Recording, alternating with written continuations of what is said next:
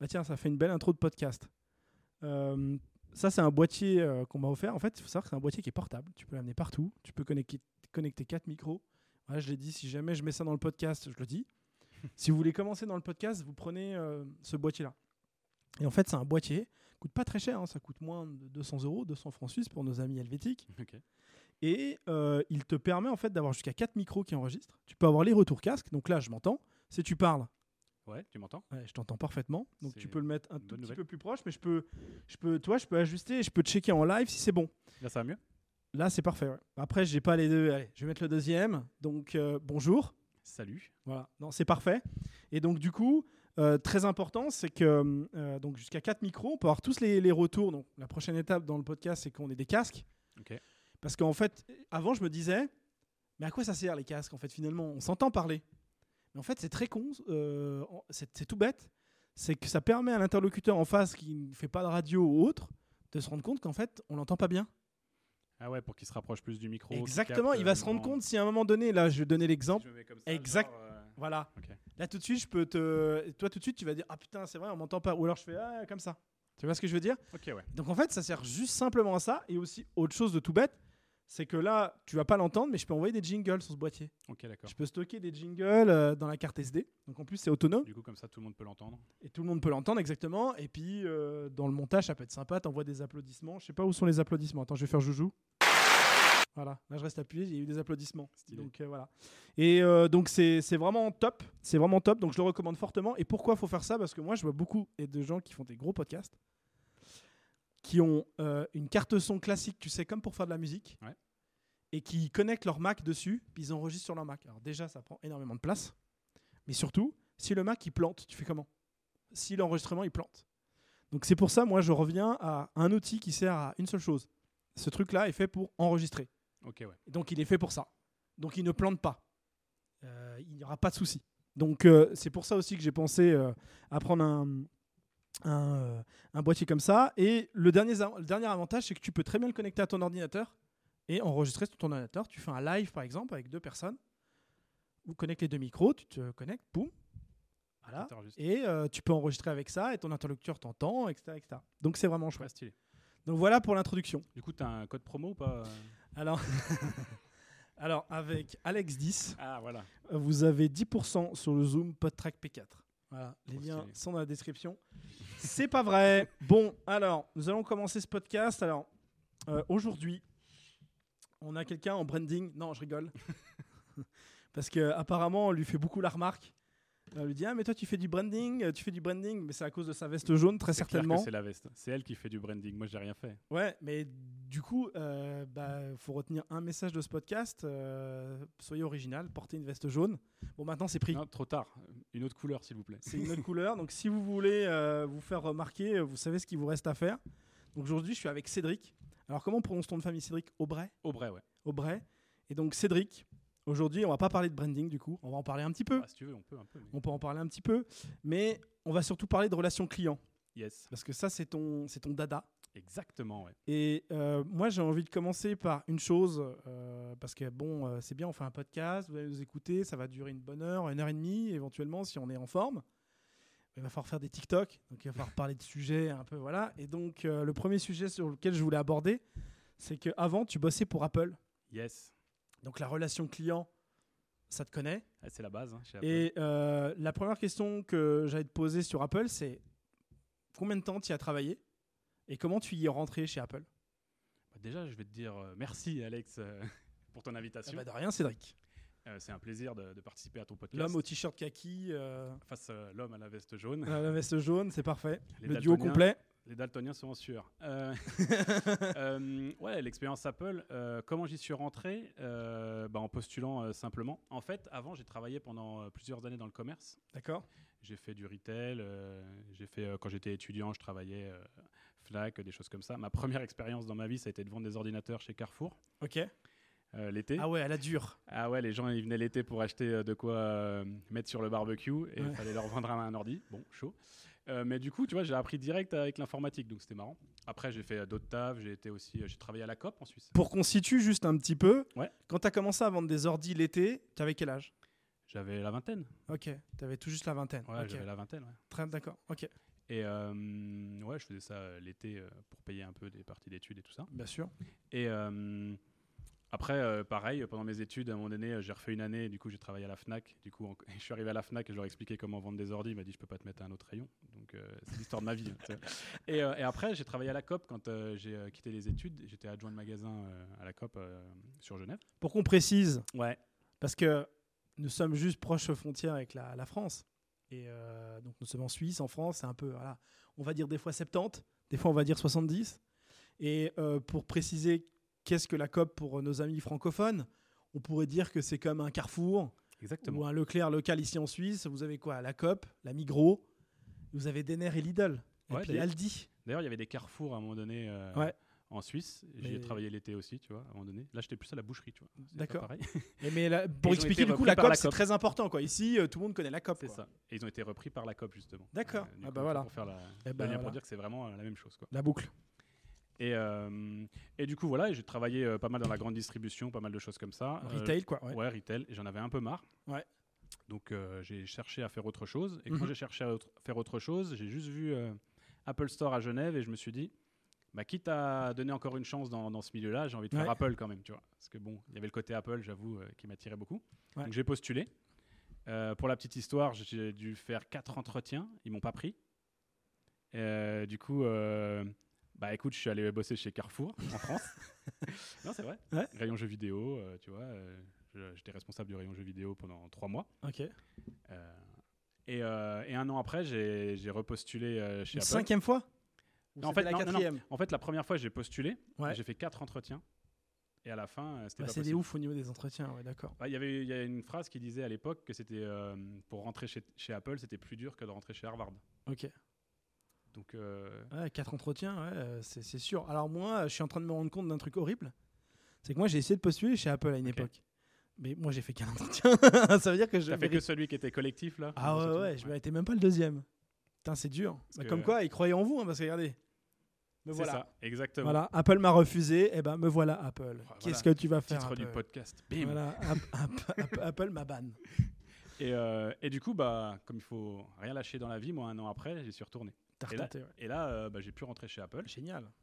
Euh, et du coup, bah, moi, je suis arrivé. Et là, ce qui était vraiment génial pour moi, c'est qu'en fait, j'avais une vision de la relation client qui n'était pas toujours partagée dans les autres boîtes où j'allais. D'accord. C'était très centré sur le client, etc.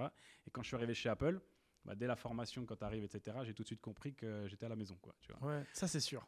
Non, parce que là, d'un seul coup, au moins, j'avais l'impression que je pouvais être moi-même et pas euh, forcer, tu vois, le truc, etc. Et du coup, bah, je dirais, euh, mon expérience chez Apple, après, ça a été euh, une belle école aussi, tu vois. Parce qu'en Ouais. fait, quand tu. tu Qui a duré combien de temps? 7 ans. 7 ans, C'est ouais. vrai que c'était ta question. Ouais. 7, ans, euh, sept ans chez Apple, ça fait des, des belles années. Mhm. Euh, j'ai fait pas mal de choses là-bas. J'étais expert en relations clients et en vente. Mais quand tu es là-bas, ce qui est bien, c'est que si tu taffes un minimum bien et que tu te donnes les moyens, tu peux faire plein d'expériences autour. Ouais. Donc à un moment donné, je Donc tu as managé des gens à la fin, non? J'ai jamais plus été manager. Ok. Mais euh, pendant un moment, c'était euh, mon, mon objectif. Et euh, en fait, je me suis rendu compte que j'avais des avantages à pas forcément y aller. Même si j'ai toujours voulu, si c'était possible, je l'aurais fait, tu vois. Ouais. Mais l'avantage, c'est qu'il y a des. Comme en fait, les places de manager étaient un peu difficiles à atteindre, des fois, on te donnait des choses à faire que que tu n'aurais pas fait dans ton emploi de base. Ouais. J'ai aidé les, les employés à monter en compétences dans leur métier, etc. Je leur fixais des objectifs ce que, pour en fait suppléer les managers, par exemple. D'accord. J'ai aidé aussi euh, beaucoup à travailler sur tout ce qui va être euh, la customer journée, tout ce qui est euh, parcours client, toutes ces choses-là. Il faut savoir que c'est quelque chose qui est travaillé en permanence. C'est pas un truc qu'on bosse une fois et on dit ça y est, c'est fait. Le process est établi, non, c'est pas du tout comme non, ça. Non, non, non. Même des fois, je croise encore des collègues, ils me disent, je sors de réunion, tu sais de quoi on a parlé Bah ouais, parcours client. Parce qu'en fait, c'est quelque chose qui est tout le temps, tout le temps, parce que c'est tout le temps challengé, tout le temps remis, euh, ça dépend de ce qui se passe au niveau des clients et il faut être flexible réactif. C'est ça, ouais, ouais, tout à fait. Ouais. Et, euh, et du coup, c'est ça qui est hyper intéressant parce qu'il n'y a rien qui est figé. Et euh, il y a des nouveaux produits qui sortent aussi, des Bien nouveaux sûr. produits à mettre en avant. Il y a des, des personnes, euh, quand tu as 5000 personnes qui rentrent dans une boutique par jour, bah, le moins de petits grains dans le, grain de sable dans le. Dans le système, c'est ça s'enraye quoi. Ah, ouais, c'est mort. Et puis là, du coup, il y a Enfin, ça s'enraye. C'est-à-dire que par rapport à l'expérience qui, de base, enfin initiale qu'on doit avoir chez Apple, elle est fortement dégradée parce que c'est aussi le gros problème. Enfin, c'est le gros problème, mais aussi c'est très, euh, j'allais dire, vénérable ou très euh, chouette, c'est que Apple jouit d'une très belle image. Le problème, quand on jouit d'une très belle image, c'est un couac où ce serait la normalité chez un autre est perçu très très très de manière très très mauvaise. Moi si moi j'ai jamais eu une mauvaise expérience euh, avec Apple au niveau du service client et euh, je sais que c'est un des principaux arguments qui fait que j'aime cette marque aussi. C'est que je sais comment je vais être traité et qu'on me la fera pas à l'envers. J'ai eu que des très bonnes expériences. J'ai même été plus souvent agréablement surpris où je m'attendais que Apple allait peut-être être un peu plus chiant avec moi et a été très sympa sur un, sur un téléphone. Je vais prendre un, simple exemple un, iPhone 10. Euh, 10S euh, à l'époque c'était encore 10S ou euh, je sais plus, c'était plus l'air 10 mais enfin en tout cas euh, un iPhone 10 que, qui, est tombé, qui est tombé dans la flotte alors il résiste à l'eau partiellement mais bon là c'était un peu abusé quoi j'aurais pu éviter quoi et je veux dire, je m'attendais à ce qu'ils me disent bon, bah, vous allez devoir repayer ça, ça. Je m'étais fait une idée de ce que ça allait me coûter. Bon, je n'ai rien payé. Ils m'ont changé la batterie, ils m'ont tout remis à plat. Et d'ailleurs, c'est vachement bien parce que un de mes collaborateurs l'a repris et euh, ça fait 5 ans que je l'ai, il fonctionne top et grâce à Apple, euh, voilà. Et j'ai rien payé. Et pourtant, je m'attendais et ça m'aurait pas, j'aurais pas été brusqué, je me serais pas mis à pleurer s'ils m'auraient dit bon bah, faut que tu dépenses 100 euros, 150, 200 francs suisses, 200 euros, peu importe. Donc euh, là, pour le coup, j'ai toujours été agréablement surpris. Pareil pour les ordinateurs, pareil pour les garanties, pareil pour récupérer un AirPods. Donc c'est sûr que s'il y a une fois, ça se passe mal, ou c'est un peu trop long ou autre, ou je suis mal contacté, là, ça va, je vais très vite me dire, ah, c'est pas, dans, leurs habitudes. On pas dans les standards. Ouais, donc ça euh, m'étonne pas. Donc il faut en fait cette espèce de. C'est tout le temps remis en question. Bah oui, parce que c'est hyper. Enfin, t'imagines tout à fait le challenge quand tu vois le nombre de personnes qu'il y a à chaque fois que tu vas et de te dire, ils arrivent à me donner cette expérience avec laquelle je suis jamais déçu. Ouais. Ouais, c'est ça, ouais. Et ce qui est fou, c'est quand tu rentres dans un Apple Store, vu de l'extérieur, tu regardes, tu dis, ah, c'est à la cool. Quand tu le vis de l'intérieur, c'est un rush de ouf. Sauf que euh, le but, c'est que les gens le ressentent pas. Bien sûr. Mais quand il y a 5000 personnes qui rentrent dans la journée, tu t'imagines bien. c'est un peu. C'est un sport, quoi. Ouais, un peu, on pourrait presque trouver l'image, tu sais, du, du repas de famille où tu invites la belle famille, ou je sais pas comment on pourrait imaginer ça. Puis quand on est sur place, tout est. Tu sais, les plats sont envoyés en temps et en heure. Euh, c'est chaud euh, c'est bien préparé, le timing est bon, mais derrière, il y a une ou deux personnes, donc le, couple, qui euh, vas-y, alors attends, vas-y, tu fous les carottes maintenant, euh, vas-y, alors le vin, machin. Ils, on se rend même pas compte qu'en arrière salle, c'est un bordel sans nom. de fou. Et puis, hop, quand on y est, c'est simple, c'est fluide. Et c'est ça le plus dur en fait. Mais t'as tout dit, simple. C'est ça, ouais, simple. Il faut que ce soit simple. Que ce soit simple et puis, ouais. Et que tu vis un bon moment quoi. Ouais, ouais aussi. Tu ton moment, tu vois. T'as une bonne expérience. Ouais, c'est une expérience d'aller chez Apple. C'est un truc. Euh, tu y vas. Il euh, y a tout un, ouais, il y a tout un process. Il y a tout un. Ouais, non, mais je, je vois tout à fait et je comprends totalement euh, l'idée. Et en fait, si tu veux, l'expérience dont tu parlais tout à l'heure, c'est vrai que tu m'as demandé pourquoi j'y suis allé aussi. En fait, j'ai eu un problème sur mon Mac de l'époque. Ok. Et je suis allé à l'Apple Store. Ok. Et il y avait un problème sur la carte graphique, donc il n'y avait plus rien qui s'affichait à l'écran. Et en fait, là, il était plus en garantie, mais mais euh, en plus, la marque de, carte graphique disait qu'il n'y avait pas de problème sur cette carte graphique, mais eux, ils avaient vu que c'était arrivé plusieurs fois sur. Euh, ok. Du coup, ils avaient pris en charge ma réparation. Donc ah déjà là, j'ai smart. Non, mais déjà, j'ai dit truc de fou, je veux travailler ici. Et, et, en fait, quand je suis revenu chercher mon ordi, je suis revenu avec un, CV et une lettre de motif. Ah, d'accord, ok. Tu j'avais oublié cette. Euh, ah, non, mais c'est important de le dire. Ah, et en fait, rien que moi, j'y suis rentré parce que j'ai vu l'expérience que j'ai vécue et j'ai dit, c'est. Tant qu'à bosser encore, tu vois, je voulais plus bosser dans le retail et j'ai dit, bah, c'est ce genre d'expérience que je veux donner aux clients, tu vois. Ce qui explique euh, que tu as pu rester 7 ans dans une boîte comme ça, euh, c'est que c'était pas si répétitif et pas si chiant que ça. Quoi. Non, puis dans la plupart du temps, dans le retail, c'est, à mon avis, les, les, gens doivent. Le tournus doit être assez important parce que, au bout de 3, 3 ans, je pense que tu as fait le tour 4 fois. Quoi. Ouais, puis comme je disais tout à l'heure, tu peux faire d'autres expériences. J'ai supervisé les, les, formateurs du magasin, ceux qui forment les employés. Donc j'accompagnais aussi bah, pour accueillir les, employés. Ouais, donc tu as changé un peu de rôle en même temps, c'est passionnant. J'ai travaillé avec le service entreprise, donc tu vois d'autres choses. Euh, mhm. euh, j'ai accompagné le lancement de l'Apple Watch Hermès chez Hermès à Genève aussi. Ok. Donc former les, personnes de chez Hermès, vivre avec eux le lancement pendant euh, plusieurs semaines. Et ça c'est ouf parce que tu vois que chez Hermès, ça change vraiment. Ouais, au niveau du service, du service, j'ai encore appris des choses, j'ai vécu des choses, même si forcément donner du service comme chez Apple, tu vas chez Hermès sur les mêmes standards, en fait, tu t'y retrouves. C'est juste que c'est pas les mêmes personnes qui viennent forcément, donc il faut s'adapter. C'est ça, ouais. Et j'ai même eu la chance d'aller travailler à Cupertino sur un projet d'ouverture de, marché. Ah, ouais, d'accord. Ça, c'était juste avant que je parte. Je devais y retourner pour être lead. La prochaine fois, c'est moi qui, qui supervisais euh, ah ce genre de, de projet. Ça. Et, euh, et j'ai arrêté euh, avant, tu vois. Bon. À un moment donné, sinon, tu vois, tu bah, Après, tu t'arrêtes jamais, quoi. Exactement. c'est ça. Mais en tout cas, force est de constater que Apple te donnait pas forcément très envie de partir. Non, euh, non, mais Apple, voilà. tu peux y rester parce que c'est génial. Non, mais voilà. Bon, bah écoutez, bon, bah, on espère que tous ceux qui sont sur Android, euh, qui détestent, tu sais, les mecs qui arrêtent pas de leur vendre à chaque repas. Non, mais prends un iPhone, euh, Karine, c'est mieux. Katoche, prends un iPhone, mais qu'est-ce qui t'arrive là? C'est, c'est, Te prends pas la tête. Et, ah, machin, mais pourquoi? Parce que c'est vrai que pour ceux qui vendent la marque, toi, tu l'as vendu clairement. Moi, je la vends, mais ben, je la vends, mais j'ai pas été l'employé. Et T'es pourtant, ils m'ont même refusé. Vous voyez, je, je le vends encore. Tout est filmé avec des iPhones ici. euh, Il y Ouais, a un Mac vrai, il y a devant que- moi. il y a que des euh. Il y a des AirPods. Je, Voilà, suis- je suis à la maison, je suis très bien reçu. Donc là, euh, on peut être que bien, mais je veux dire, je, c'est pour des raisons totalement objectives, je vous assure. Et euh, voilà. Et je suis ça. plus payé par Apple aussi. Il faut le dire parce Donc, que. euh, pas sponsoriser rien, même moi non plus. euh, on les paye tous et on est même content de les payer des fois. C'est pour dire à quel point on est, euh, on est, euh, on est, euh, comment dire, euh, enfin ils nous ont, ils nous ont eu, mais parce que c'est vachement bien quoi. C'est juste, voilà, c'est bien. On s'est un peu laissé faire. On s'est un peu laissé aller quoi. Bon, voilà. Donc là, tu as fait 7 ans. Ouais. Et maintenant, c'est bien. Donc c'était cool. Je pense plutôt rémunéré correctement, en plus ici en Suisse, etc. Bien sûr. Qu'est-ce qui t'a pris de partir? J'avais besoin de nouveaux challenges. ouais. J'avais envie en fait d'un nouveau challenge, d'aller. Je me suis dit tout ce que je mets en place, tout ce que je fais là, tu vois. Ouais. euh, au bout d'un moment, je me suis dit c'est un peu comme de la Formule 1, quoi. Tu vois, tu, tu tournes un- une petite vis et tu gagnes euh, deux centièmes au tour, tu vois. Et je me suis dit il y a plein d'autres entreprises euh, où moi je pourrais beaucoup plus encore m'épanouir. Ça peut paraître bizarre quand on parle d'Apple, tu vois. Mais je me suis dit il y a plein de- d'entreprises plus petites. Et C'est vrai que les plus petites qu'Apple, euh, il y en a beaucoup. Il y en a une majorité. Ouais, il y en a vraiment quasiment que ça. Non, mais il y a beaucoup de, de plus petites entreprises, tu vois, et euh, je me suis dit, dans lequel je pourrais apporter énormément, qui partent de beaucoup plus loin, tu vois, et donc du coup, je me suis dit, ça peut être hyper intéressant aussi d'aller euh, d'aller apporter ça, tu vois. Et, et du coup, euh, il y a quand même pas eu un déclic quand même, ou d'un moment, je sais pas, il y a eu un événement, parce que moi, je, euh, dans pas mal d'entrepreneurs que, que j'interviewe et avec qui je discute et j'échange en off, il y a souvent quelque chose, parce que toi, est-ce que à la base, l'entrepreneuriat, c'était quelque chose qui t'était, enfin, l'entrepreneuriat, d'être indépendant, ça t'est pas vraiment prédestiné, j'ai pas envie de dire, c'est pas quelque chose qui t'a parcouru ça- toute ta vie Ça m'a toujours travaillé. Ah, quand même. J'ai toujours eu, tu je suis le genre de gars qui avait toujours une idée de business, un truc, et qui passait pas forcément à l'action.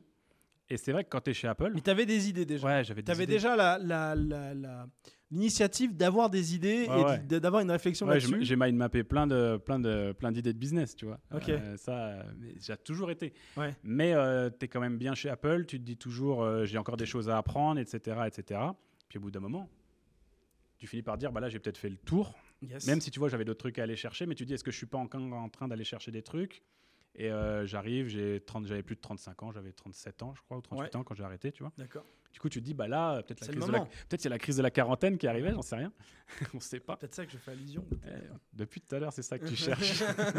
et, euh, et du coup, euh, l'envie d'aller euh, chercher autre chose. Et, mais, et aussi, bah, je tombe sur des lectures euh, au, au sujet de l'entrepreneuriat. euh, Le sujet est revenu un peu euh, encore plus important, En fait, plus importante sur le devant de la scène. Tu me demandes ça, en fait, c'est un jour, je discute d'un truc avec une cliente, je sais plus, je lui parle d'une chose, je sais plus ce que c'est, elle, elle me répond, elle me dit, mais tu connais le livre On n'a pas tous la chance d'avoir raté ses études, etc. Mhm. Tu vois Et du coup, je me mets à l'écouter dans l'avion quand je vais à Cupertino pour la fameuse, tu vois Alors, sur Audible. Exactement. Voilà. Exactement. Je crois que ce livre a fait euh, abonner beaucoup de gens à Audible. Et, euh, et du coup, bah, tu vois, je me mets à écouter ça et du coup, ça va plus loin pour moi. Ça, ça- D'Olivier Roland. Exactement, Olivier, Olivier Roland. euh, comment il dit déjà les entrepreneurs euh, intelligents Les rebelles intelligents je sais pas Roland. comment il dit, ah, c'est un peu sa un phrase. truc comme ça. ouais. Bah, Olivier Rebelle Roland, tu vois, pour faire un- une toute petite euh, aparté, moi, c'est quelqu'un que j'ai suivi. bon, il y a, bah, dans- en Ça fait un moment qu'il est là. 2010. Ah ouais, ça fait un su. Lui, à la base, c'était le blog. Ouais. C'était de rentabiliser son blog, etc. Je m'en souviens bien. Et donc, euh, ok, t'avais écouté le message audio en allant à Cupertino. Et c'est très. Là, on a fait du storytelling, là. De fou, Ouais. sans faire exprès. T'es dans ouais. l'avion, là, d'un coup, Je suis dans un entrepreneur qui sommeille. Il y a dame qui vient, ting, vous voulez du poisson ou du poulet Ouais, c'est ça. Attendez, là, là, Attendez, là, là, c'est mon avenir est en cours. euh, poisson. Je- Attends, je suis euh, en train de mind mapper un truc. Poisson, ok.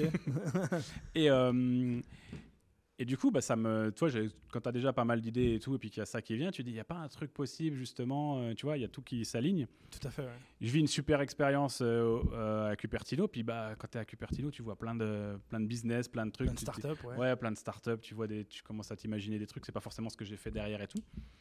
Mais quand même, il y a un truc qui me revenait, c'était de me dire, est-ce que je peux pas, moi, déjà, aller aider des, des entreprises à faire ce que je faisais, en fait? En gros, c'était un peu comment est-ce que je peux apporter ce que je faisais pour Apple depuis des années, aller le faire ailleurs. Et c'est posé à moi la question. En fait, j'ai vu passer, quand tu commences à t'intéresser à tout ça, tu vois passer le dropshipping. Et voilà, ça y est. Et j'y ai vu une énorme opportunité pour ne pas devenir millionnaire. Ah.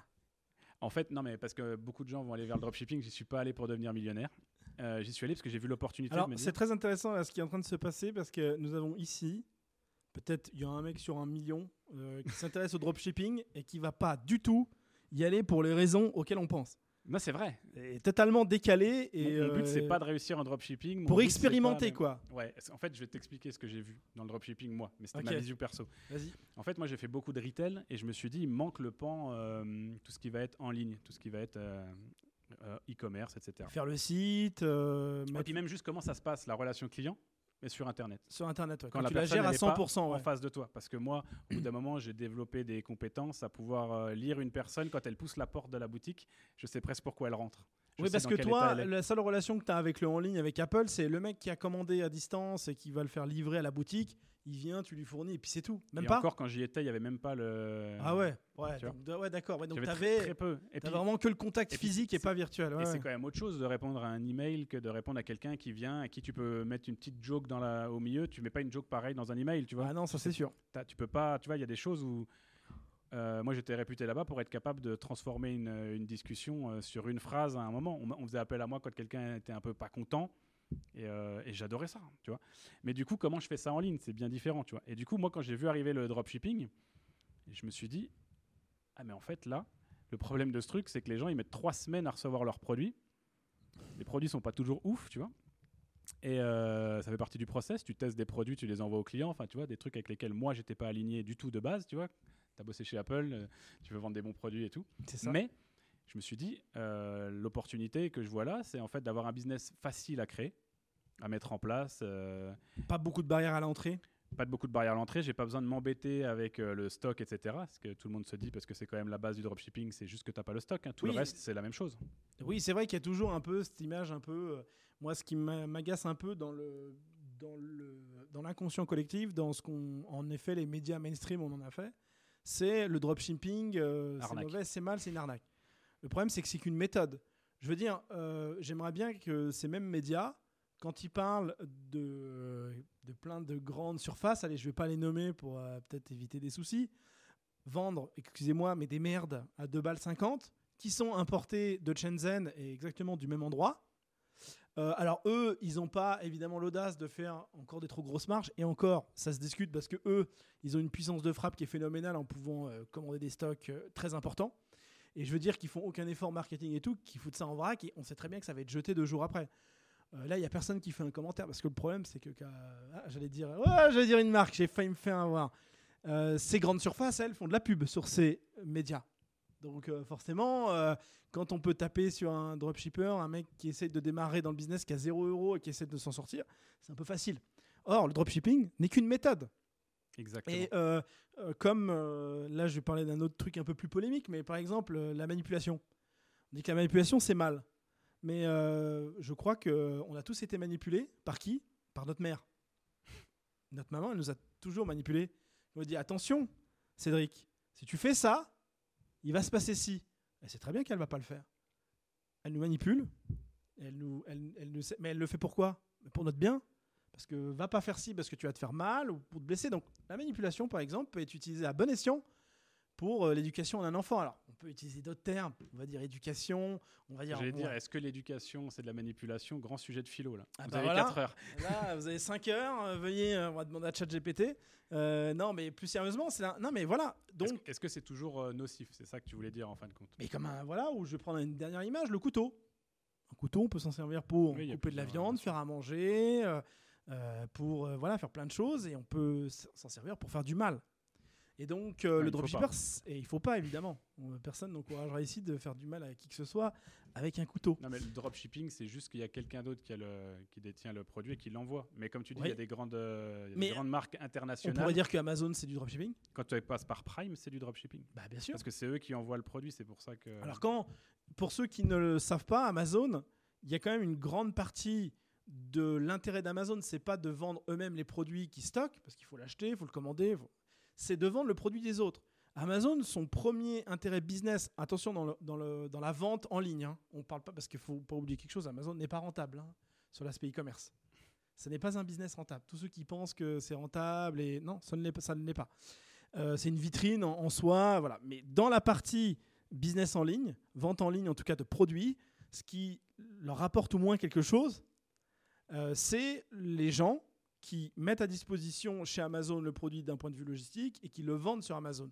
Amazon vend de la, la- la visibilité. D'ailleurs, c'est pour ça qu'Amazon fait des ads maintenant, de plus en plus pour être bien vu sur Amazon. Comme Google a inventé les ads sur son propre moteur de recherche. Et donc, en fait, ce qui est intéressant, c'est que du coup, si on prend l'image du dropshipping, enfin tel qu'on l'a décrit, bah, en fait, Amazon, dans pas mal de produits, plus de la moitié, c'est un dropshipper. Peut être vu comme ça. Donc Ouais. voilà, et donc juste pour y revenir, tu vois, moi ce que j'avais vu euh, dans. C'était pas forcément le business pour gagner des millions, comme euh, on le voit sur. euh, Comme le Sur YouTube. 99,99% des gens font pour dropshipping. ah, J'avoue que c'est ça qui a attiré mon attention au premier regard. Bien Bah sûr, oui. tu vois un truc, ça te dit Attends, il y a un truc pour gagner des millions. Et mais moi, ça. ce que j'ai vu dedans, c'est vraiment ce côté je vais pouvoir m'entraîner, Expérimenté, ouais. expérimenter. Et, et d'ailleurs, le jour où j'ai arrêté, c'est. bon, déjà, j'ai découvert que les parapluies, ça voyageait super mal. non, vraiment. Alors, en fait, euh, bah ouais, c'est vachement grand et en fait, dans les grands euh, tu trucs automatisés pour, euh, pour faire déplacer les produits, bah, en fait, ils doivent les sortir manuellement et tout. Donc, tu vois, les trois semaines, Ah, t'as appris niveau logistique déjà un truc. ouais, j'ai compris pourquoi personne n'en faisait d'ailleurs. C'est ça, ouais, voilà. Mais j'ai découvert. Et, mais en fin de compte, je me suis et quand tu les mets en vente sur un, tu en prends des produits un peu de bonne qualité quand même, parce qu'il n'y a pas que n'importe quoi qui est vendu, Bah sont non. des produits de très bonne qualité. Et je les avais assez bien sélectionnés, encore que certains apparemment étaient pas ouf. Ouais, Mais ça, tu t'en rends compte un peu après. Ça fait partie ça, du c'est modèle. le problème, ouais. Et euh, du coup, euh, et du coup, bah, je reçois des messages d'un client qui me dit votre branding, votre site, il est génial. Votre service client est incroyable. Le produit est par contre euh, pas ouf. Ok, Et ce jour-là, j'ai dit bah j'arrête ok. Bon, bah voilà. parce que en fait, euh, j'ai Pas appris. aligné, quoi. J'ai appris. Ouais, déjà, j'étais pas aligné tout le long. En fait, c'est vrai que c'est un taf que je faisais, mais je pense que de toute façon, j'aurais pas pu réussir. Je pense que j'ai découvert aussi un truc de l'entrepreneuriat. C'est quand il y a un truc que tu dois aller chercher qui te pose euh, que, que tu veux pas en fait. C'est la contrainte de la réussite qu'il y a dans le truc. Et moi, en fait, j'étais pas aligné avec euh, le dropshipping dès le ça départ. marche pas, ouais. Si t'es pas coup, aligné, tu y arriveras Tu pas. pourras ouais. mettre toute l'énergie que tu veux tous les jours, tu n'y arriveras pas. Ouais, C'est contre-intuitif, tu peux Parce pas. que j'ai quand même essayé d'aller euh, scaler. J'ai fait des journées à 2000 euros Ok. où tu as ton truc, euh, boum, tu prends toute la journée, il y a 2000 euros, tu dis, Shoot mais, de dopamine. tu dis mais c'est quoi ce truc? Bah, juste, En fait, c'est juste, tu te dis, c'est ouf. En vrai, c'est T'as vrai. que l'impression d'avoir un peu un pouvoir magique en fait. Tu dis. euh, Parce qu'il n'y a pas de, de truc physique où tu as vendu, tu as donné à quelqu'un, il y a eu un échange avec un billet, une pièce. C'est vraiment. Mais alors c'est marrant quand tu me parles de ça. Moi, quand j'ai commencé dans le e-commerce il y a plus de 10 ans, euh, moi ce que j'adorais avec le e-commerce, le truc le plus dingue, c'est que je me levais le matin et il y avait de l'argent qui était rentré et je dormais. Ça, c'est le premier truc. Et n'importe quelle, d'ailleurs, n'importe quelle euh, personne qui a fait du e-commerce, déjà la première vente, ça fait quelque chose. Mais alors, le premier 500 euros, 1000 euros, 2000 euros jour, c'est incroyable. On se dit, mais what Tu- the fuck bah, tu comprends rien. C'est un truc de dingue. Tu comprends rien. Là, à ce moment-là, tu te dis peut-être que je vais faire ça en fait, mais quand même, en fait, non. Ouais, mais t'as quand même le doute, quoi. Il arrive. ça- Non, mais c'est normal parce que c'est la poule aux œufs d'or, le truc. Alors, un peu. Du coup, là, on parlait de. À partir de ce moment-là, donc t'as dit, ah non, laisse tomber. Par contre, t'as eu la validation que tu savais t'occuper de ton parcours client e-commerce et que tu savais bien le gérer. Je savais faire du branding. c'est-à-dire que si t'avais en un bon produit derrière, tu cassais tout. Toi, tu parlais de, de branding tout à l'heure, mais c'est comme ça que je me suis formé au branding. Quand Oui. j'ai fait mon site de parapluie, je me suis inspiré des brandings que je connaissais, je me suis formé euh, en branding. J'ai été voir euh, à quoi ressemblait un site Hermès, parce que tu vois, j'avais connu Hermès et je me suis dit, je me suis inspiré, tu t'inspires. Après, tu, tu fais du copywriting, comment tu mets en avant des parapluies? C'est Bah, ça. Tu les transformes en produits de luxe, C'est ça. etc. Et pour Alors, moi, t'as fait que la niche parapluie? Ça, c'était une des dernières. Mais c'est que, tu Mais t'as testé d'autres trucs avant. j'ai fait d'autres trucs. J'ai fait d'autres trucs, tu vois, et après, euh, qui ont marché plus ou moins, euh, tu vois. J'en ai un aussi qui avait bien marché dans, le, dans, le, dans la niche de la cuisine. Ok. Juste un produit, et du coup, j'avais même fait une OP avec une euh, personne qui, avait, qui était passée à- au meilleur pâtissier de France, etc. tu vois. des trucs comme Une ça. influenceuse, en fait. Influ- Ouais, bah en fait, elle était même pas influenceuse. Enfin. Pas- non, mais vraiment, elle le faisait pas comme étant influenceuse. C'est juste qu'elle parlait, elle, de son truc. Et un coup, elle a aimé mon produit. Elle a dit, bah viens. Tu vois, c'était plus un partenariat, vraiment. C'était vraiment. Cool. euh, elle faisait pas. Elle était Ça pas a bien à- fonctionné d'ailleurs euh, au passage. ça avait un petit peu, un petit peu marché. Après, c'était pas une grande tête d'affiche peut-être aussi non plus. Et puis j'en ai pas joué énormément parce que comme je te disais, j'étais pas là pour. euh, Pour ça, ouais. Ouais. C'est pas ce que tu voulais expérimenter. Toi, tu voulais vraiment expérimenter la gestion, la relation client, comment l'améliorer. Comment tu gères des, des personnes mécontentes parce qu'il y a plein de choses qui vont rendre les gens mécontents, tu vois. Et comment tu les gères et comment et en fait, bah, tu te rends compte que tu les gères de la même manière en fait. Effectivement, au début, j'avais du mal parce que c'est un peu froid, tu vois. Euh, Bien sûr. Quand moi j'ai l'habitude du contact humain, et pour moi c'est ça que j'aime aussi, tu vois. Euh, bah, par contre, tu reprends tous tes process sur euh, tous tes standards de service sur lesquels moi j'ai formé plein de personnes en plus chez Apple et que j'ai accompagné plein de personnes et que j'ai appliqué euh, à les appliquer même euh, sans faire exprès, tu vois, au bout d'un moment. Et bah tu les tu les transposes. Et en fin de compte, bah, tu te rends compte que bah, le service, une fois que tu as les bons standards, tu peux l'adapter. euh, et du coup, ça m'a permis après de me dire, au bout d'un moment, bon, tes parapluies, euh, ils sont pas ouf, mais le reste est cool. Donc c'est le moment après de, de te lancer, tu vois. Et Ouais. du coup, bah, c'est comme ça qu'après, je vais tester euh, de faire ce que je fais maintenant, en fait. Et euh, enfin prêt. pour finir sur le volet dropshipping, Ouais. parce que bah, je m'attendais pas du tout, je le savais pas. Parce que juste pour vous expliquer un petit peu. C'est ça qu'il faut que je le euh, rajoute sur mon LinkedIn. Je l'ai toujours pas mis et c'est pas mais que je veux ouais. le cacher, c'est juste que j'ai. bah, de sera l'occasion rêvée. Eh, grave. Ce podcast est là pour ça. Merci. Et de rien, Cédric. Et pour le coup, Cédric, euh, moi je suis tombé sur tes posts complètement par hasard sur LinkedIn parce qu'il faut expliquer le- le- la rencontre. On s'est rencontrés totalement sur LinkedIn. J'ai participé sur quelques posts, mais pas tant que ça. hein. Puis je me suis dit, euh, tiens, c'est intéressant.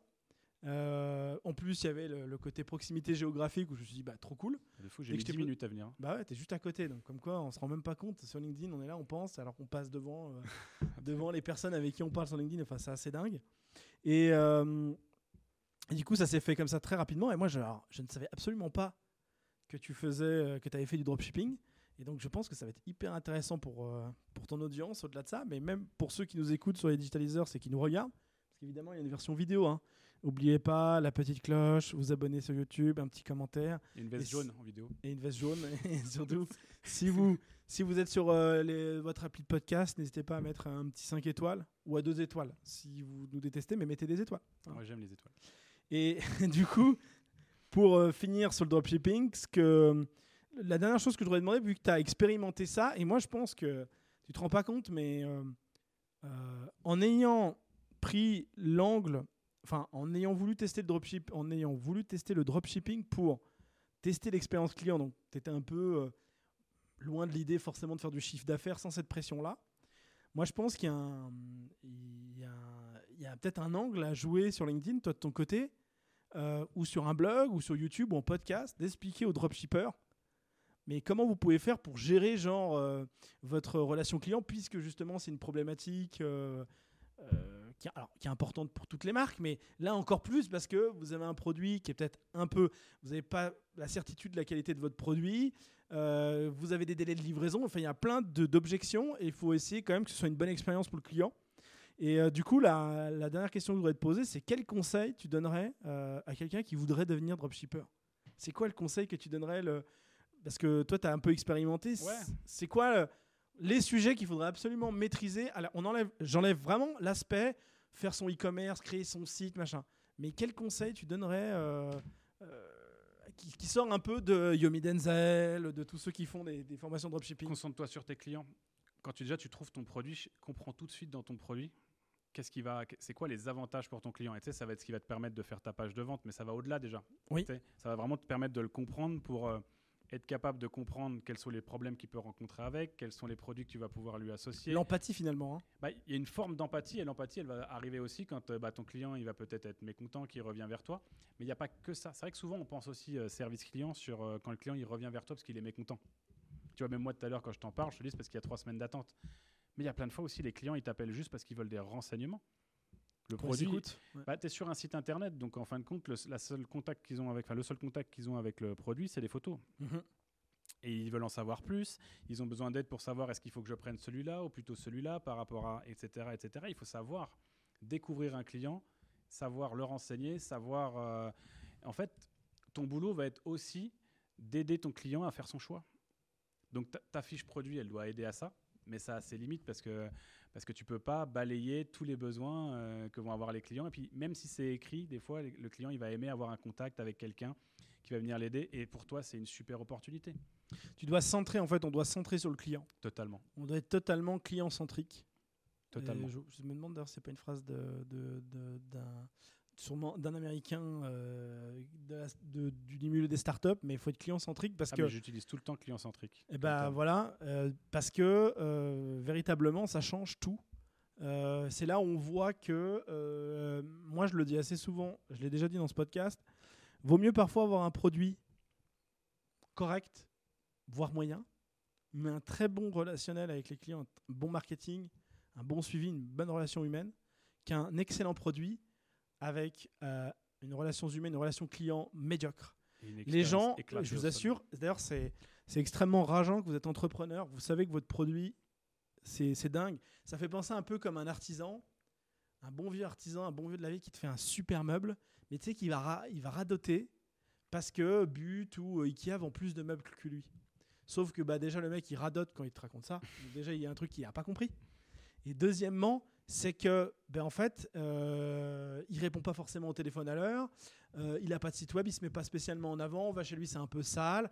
Ça fait partie du charme. Ça, fait, ça explique peut-être son produit, comment il est bien, mais il serait un peu plus organisé, un peu mieux axé dans, vers ses clients avec un produit un tout petit peu plus standardisé. Les gens auraient une perception, mais incroyable. Et ça, c'est très, euh, c'est presque injuste, on a envie de se dire, parce que du coup, on récompense pas tellement le travail fini à 100%, mais c'est comme ça. Et donc, euh, c'est pour ça qu'il faut être client-centrique. Bien sûr, il faut, faut avoir un produit un minimum viable, qui soit efficace et tout, mais des fois, on, a, on fait un super produit et les gens ont une mauvaise perception et ils vous, ils vous cassent. Et donc, c'est pour vous dire à quel point, quand même, il faut, faut quand même équilibrer quoi, entre les deux. Bah, moi, l'image que j'aime bien pour reprendre, euh, c'est les, les restaurants. Oui, Des fois, tu vas aller manger un super truc, mais t'es hyper mal accueilli, hyper mal servi, etc. le serveur pas très agréable. En fait, tu- le problème, c'est que les gens, oui, on vient pour manger quelque chose au restaurant, mais souvent, on vient pour passer un moment en famille, Ouais. euh, en couple, en futur couple peut-être même. Et si. Et euh, si ça se passe mal sur tout ce qu'il y a autour de l'assiette, c'est ce qui va, il y a de fortes chances que tu reviennes pas, même si c'était bon.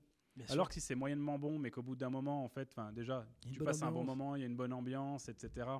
Et bah, tu vas avoir envie de revenir. Et plus tu vas revenir, plus en plus ils te reconnaissent à chaque fois et ils se souviennent de toi, ils te conseillent des trucs, et puis etc. Et en fait, il y a une, re- une relation qui se crée. Et, et c'est ça qui fait toute la différence. C'est Ouais, créer une relation avec les personnes. Parce que sinon, si c'est juste des, des numéros, les clients, ça ne sert à rien. C'est central. Ouais, non, non, mais euh, vraiment, mais je pense que je pense que dans les épisodes futurs du podcast et dans d'autres, je, je vais le répéter inlassablement parce que ça, des fois, on, on- on l'entend qu'on veut débuter, etc., ou même quand on est confirmé. Mais il y a un vrai moment où on en prend, on prend conscience de ça. Quand on prend conscience de ça, je vous assure, c'est un game changer pour votre business parce qu'une fois que vous prenez ça en compte, votre produit va changer. Tout va changer. Tout va changer et euh, Et le client, il va le ressentir direct. direct, la perception va pas être la même et, euh, et euh, bah voilà, soyez client centrique, soyez clientissime. Ça fait la- ouais, exactement le nom de mon offre. Merci Voilà, pour l'avoir placé. Et, Ouais. mais c'est non, mais c'est vraiment très important parce que le client, Mm. qu'est-ce qui fait qu'il s'attache à une marque? Il y a en partie le service. Bien sûr, il faut un bon produit parce que on reparlait d'Apple, par exemple, tu vois, il faut un bon produit. Mais le service qu'il va y avoir à côté du produit va être autant important, avoir autant d'importance que le, que, le, que le produit en lui-même. Tu vois, tout ce service qu'il y a autour, tout le, le fait que la personne elle soit toujours là quand j'ai besoin d'elle, qu'elle soit déjà là avant, qu'elle va prendre en- de l'avance sur mes, mes demandes. Parce que ça, ça aussi, ça peut être quelque chose d'incroyable, c'est quand tu retournes peut-être dans une boutique où tu as déjà été, ou, et que la personne te dit ah, comment ça se passe avec ce que vous avez acheté la dernière fois, et qui te donne des conseils dessus, etc. Ça, c'est une vraie différence. Non mais ça c'est sûr. Non mais c'est. Tu te sens euh, considéré, en fait, tu existes. Tu bah pas juste oui. quelqu'un qui est venu, qui a payé, qui est reparti. Puis on achète un peu avec des émotions aussi, donc. euh, On n'achète que avec les émotions. avec, je dis que, je dis pour pas trop les brusquer, mais bon, l'homme en jaune vous a dit que c'était que, mais c'est vrai, c'est une grosse partie que. Il y a beaucoup de choses dans les relations humaines qui sont comme ça. euh, et une fois qu'on comprend ça, bah, on comprend pas mal de choses. Et pas que en vente d'ailleurs. Alors moi, je voulais parler d'un autre sujet. Alors à chaque fois, ça fait une intro TikTok, l'autre sujet brûlant, Ah. picotant, euh, qui picote un peu. Mais moi, je trouve qu'il peut être très intéressant, c'est la relation client. Euh, est-ce que est-ce qu'on pourrait améliorer la relation client avec des IA et notamment avec ChatGPT Passionnant le sujet, direct. Bah ouais, parce que moi je me posais la question. Alors moi pour avoir utilisé ChatGPT, je l'expérimente, même pour préparer. Là, vous ne savez pas, mais en même temps que je te posais la question, je cherchais des questions sur dropshipping. J'ai pas le temps de chercher sur le site web. J'ai dit donne-moi 10 questions à poser à un ancien dropshipper. Et il m'a donné quelques questions que j'ai pu te poser. Et donc tu vois là, ça m'a clairement aidé pour l'aspect créatif. Je Et pour la- discutais avec ChatGPT sans m'en rendre compte. Exactement. bien eu. Et ben voilà. Donc c'est-à-dire que c'était mi-IA, mi-humain, un humanoïde quoi. Et, et quand, quand, quand j'ai regardé ça, j'ai pensé à la relation client. Là, j'y ai pensé. Ça m'a fait penser que moi, par exemple, pour euh, l'autre fois, j'ai pas vraiment de mail de relance de paiement. On peut considérer que ça fait partie de la relation client. Euh, fait. tu as des modèles sur internet, mais évidemment, c'est à chaque fois des modèles que tu peux pas copier, faut le télécharger, faut mettre ton mail, c'est chiant. Et puis il n'est pas adapté à la personne. J'ai demandé à ChatGPT récemment, rédige-moi un mail de relance pour un tel, un tel, de telle société, basé euh, à telle adresse. Je veux que le ton soit euh, sympathique, bienveillant. euh, J'expose un contexte, etc. Trois lignes. Le mail était prêt. Il m'a sorti ça, mais c'était hyper propre. Et j'avais plus qu'à copier-coller, c'est incroyable. Et je me dis, pour ceux qui font de la relation client, qui sont vraiment empathiques, qui ont vraiment, peuvent avoir un, pas des, des salopards, des vrais mecs qui aiment le client, qui aiment, Mhm. mais qui manquent de temps, ou qui ont du mal à écrire, ou qui ont du mal à. parce que c'est pas évident non plus de, de faire un truc de relation client, de, avec le bon, le bon message, etc. Je me dis que mais euh, ChatGPT ou un outil qui se connecterait à ChatGPT, pour notamment les services clients en ligne ou euh, machin, ça C'est va- chatbot. les chatbots, euh, des vrais chatbots interactifs de dingue. Mais là-dessus, il y a un truc de fou à faire. Parce qu'en fait, moi j'ai deux visions sur euh, ChatGPT. J'ai un peu joué avec euh, beaucoup même ce week-end. Ouais, ouais. On voit les Et- mêmes vidéos YouTube, non? Hein? Là, les vidéos YouTube, je crois que j'ai jamais vu. Non, c'est un délire. Dès que tu commences à cliquer sur une, parce qu'en plus, t'as ça- vu comment il fait l'algo mais- de YouTube. Mais alors sur ça, il mais a- là, il est sur ça, surboosté. ouais, sur ça, il a trop de matos à te donner. C'est incroyable. Mais du coup, j'ai travaillé, je me suis un peu amusé avec. Ce qui est marrant, déjà, la relation qu'on a avec cet outil. Oui. Au début, tu l'ouvres et tu dis, je sais pas quoi lui demander. C'est le premier réflexe. Oui. Tu mets n'importe qui devant, il dit, je sais pas quoi lui demander. Tu lui dis, bah, ce que tu veux. Mais ça paraît tellement large que tu sais pas quoi lui demander. Tu lui demandes des conneries. La poule et l'œuf, c'est quoi qui arrive en premier? Il m'a répondu. hein. D'ailleurs, pour prévenir tout le monde, il a répondu, c'est l'œuf. Ok. Parce qu'il y avait des animaux, oiseaux avant la poule, donc il y avait des œufs avant Ah, la poule. putain, ouais, non, mais en plus, c'est pas une mauvaise En plus, réponse. non, mais en plus, il est intelligent, tu vois. il est- Merde. il- presque il est vexant. Et, euh, et si tu veux, donc tu as, ce rapport-là, après tu commences à te dire, tiens, j'ai des idées de choses à lui... Donc tu pars sur des trucs soit qui te passionnent, soit tu vois, ton taf, Bien sûr. les exemples que tu donnes là. Et là, tu commences à te dire, waouh, t'as plein d'idées. Puis tu commences à avoir un truc sur lequel vraiment tu croches et tu le, tu le challenges, tu le challenges. Bah oui, parce qu'on est dans un fond. chat, donc c'est-à-dire que le, le, le speech de départ progresse. Exactement. Tu le corriges en fait au bout d'un moment, tu comprends. D'ailleurs, c'est comme ça. D'ailleurs, c'est un très intuitif parce qu'à force, tu comprends comment faire un prompt. Tu dis ah mais il fait telle erreur parce que je, je lui ai mal Exactement. contextualisé, je reprécise. Et, et tu viens de dire un truc hyper important quand on l'utilise, c'est la, la première ligne, ça doit pas être une question. Ça doit être le contexte dans lequel il est. Tout à fait. Et, oui, c'est vrai. Si tu lui dis euh, t'es Steve Jobs, tu vas discuter avec Steve Jobs. J'ai vu un gars qui faisait ça dans une vidéo, je dis non mais n'importe quoi, c'est ouf. Euh, mais tu lui dis tu es telle personne de tel métier, tu as l'habitude d'aider les gens qui font ça, ça, ça, ça, ça, etc. Et ton rôle là, ça va être de faire ça, etc. Après, en fait, tu l'as, tu l'as contextualisé, parce que sinon, lui, c'est hyper large. Et là, tu vois une autre façon de l'utiliser, c'est que d'un seul coup, ça devient un insistant. Si tu as besoin d'un gars qui te donne des recettes de cuisine pour pouvoir... tu as besoin d'un gars qui, qui va t'aider sur comment faire tes programmes de sport, euh, etc., voir les deux. Si tu lui dis bien au début ce qu'il est, ça va l'aider derrière à, à structurer. Donc là-dessus, c'est hyper intéressant. Et là, tu te vois que tu peux déjà pousser le truc plus loin. Donc tu vas aller crocher dans un truc, tu vas aller loin. Moi, je- ma femme, elle adore les, les films d'en- d'enquête et les livres d'enquête. Ok. Et je lui ai dit, tu es un écrivain euh, hyper reconnu pour faire ça, etc. Écris-moi une enquête et tu me donnes, tu dois me distiller des indices petit à petit. Je dois essayer de te de poser des questions pour. Alors, on est toujours en train d'essayer de trouver qui est l'assassin, mais. euh, Et le truc, il crée petit à petit. Et tu dis, mais c'est complètement dingue parce que par rapport à un jeu de société ou un jeu vidéo, tu peux lui poser une question, il te répondra tout le temps. Ce que Et du coup, ouais, Ouais. juste pour euh, là où je veux en venir, c'est que, ok, il ouvre sur du savoir, mais c'est aussi conversationnel. exact. C'est un outil conversationnel. Donc Presque relationnel. ça peut devenir relationnel. J'ai regardé Heure en plus du coup ce week-end, ça m'a intéressé. Je me suis dit tiens c'est le moment que je le vois. Je me suis dit si je l'avais vu il y a deux ans, je l'aurais pas vu pareil. J'aurais vu qu'on Ouais. parlait du futur. Là je me dis on parle du présent, c'est troublant. Et c'est juste que en fait c'est conversationnel et du coup moi ce que je vois pour le futur, tu parlais de comment t'aider à rédiger des choses. Oui. Mais en fait tu te rends compte que tu peux lui demander de faire d'autres choses et de devenir conversationnel et demain il peut répondre euh, en partie à tes clients en fait. Tout à fait. Et moi qui suis beaucoup sur l'humain dans mon métier, tout de suite ça me met en friction. Tu vois, je me dis, le Tout premier réflexe, forcément, et ce que beaucoup de personnes vont avoir, c'est de se dire, ouais, mais moi je préfère parler avec un humain, etc. Mais après, je pense qu'il ne faut pas être réfractaire au changement et se poser la question, euh, est-ce que demain, de manière générale, on préférera pas avoir une réponse rapide sur une question qu'on a tu on peut l'avoir euh, très vite la réponse euh, où en est mon Qui sera en plus plus contextualisé, qui sera pas un bloc euh, copier-coller, quoi. Non, puis c'est pas un truc, euh, t'es pas devant une FAQ euh, organisée, tu vois. C'est ça, ouais, mais c'est ça. Un chatbot à la base, c'est un qu'en plus, FAQ organisé, tu vois. Rien n'empêche de, de, de, de- de- on peut imaginer pour Apple ou autre, d'avoir une connexion à une base de données, donc d'aller chercher l'info, de le Bah, ça va dans- contextualiser. ça va dans ton CRM, etc. Et, tu et- vois. et- et toi qui connais bien la relation client, et moi qui la connais aussi, euh, il y a 80% euh, des questions, que ce soit en e-commerce ou même dans les métiers de service, enfin, il y a énormément de questions qui se répètent, Oui. qui sont les mêmes. Et euh, là, euh, vaudrait mieux dans ce genre de cas de figure de pouvoir être euh, en contact avec une intelligence artificielle, soit suivi- qui est bien sûr qui serait cadrée Mais bien sûr. par rapport au business en question, etc., à ouais. une base de données ou à une commande, etc. Là, en e-commerce, on pourrait tellement plugger avec un back-office. euh, alors, euh, je suis un tel, euh, j'aimerais des news par rapport à ça. Alors, vous pouvez me confirmer votre date de naissance Hop, tu la tapes. Ok. Alors, machin, il le fait tout. euh, et ça, ça améliorerait le service client et ça permettrait même. Et moi, j'ai entendu beaucoup de gens qui disent sur, ch- sur ChatGPT, il y a un peu le même débat, genre avec les caisses automatiques, tu sais. Hmm. Ça va enlever des métiers, etc. Moi, déjà, je suis le premier à dire est-ce que vraiment euh, il faut être en 2100 encore avec des gens qui passent des articles sur une caisse?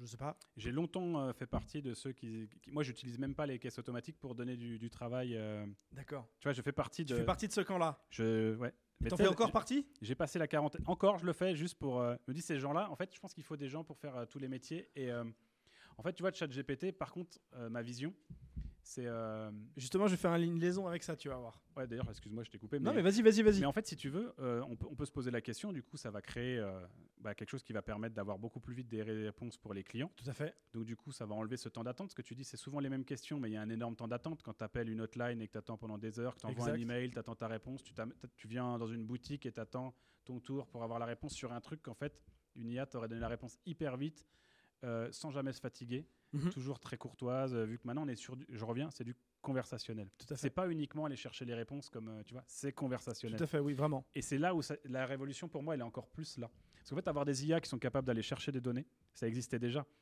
Là, tu peux discuter avec elles pour avoir accès aux données. Et c'est là, pour moi, qu'il va se passer quelque chose. Et du coup, on va se dire, est-ce que ça va remplacer des métiers, etc. Mais c'est pas parce qu'on a inventé le téléphone et les emails que les gens vont plus voir des gens en boutique. C'est vrai. Donc, tu vois ce que je veux te dire Et, et c'est pas parce qu'on a mis des chatbots que les gens ne contactent plus par les hotlines. Et- en fait, il y a de la place pour tout. Et je pense qu'il va falloir accepter que, en fin de compte, si les clients préfèrent, on ira vers là. Et c'est là où je faisais ma liaison avec. euh, alors moi, je fais partie des gens euh, pour avoir connu beaucoup de gens qui travaillent en caisse et tout. euh, C'était pas le truc le plus euh, gratifiant. Non. Je, je- je pense que dans la relation clientèle dans un magasin, ces personnes-là pourraient être affectées à totalement autre chose, de beaucoup plus distrayant et intéressant. Et en fait, euh, bon, déjà, je pense qu'on n'a pas trop le choix. C'est comme ça, ça, s'impose un peu à nous. Euh, et moi, je pense que ChatGPT va être au contraire. Moi, de toute façon, toutes les choses qui font très peur en général au grand public, où, on essaie d'avoir cette image de dire que ça pourrait être terrible, etc. euh, très souvent, je me dis que ça peut être très positif en vrai. Parce que on est très méfiant. En fait, en général, on se méfie pas des bonnes choses. Euh, Ce qui nous arrive est dans la gueule et qui est grave, euh, on s'y attend pas.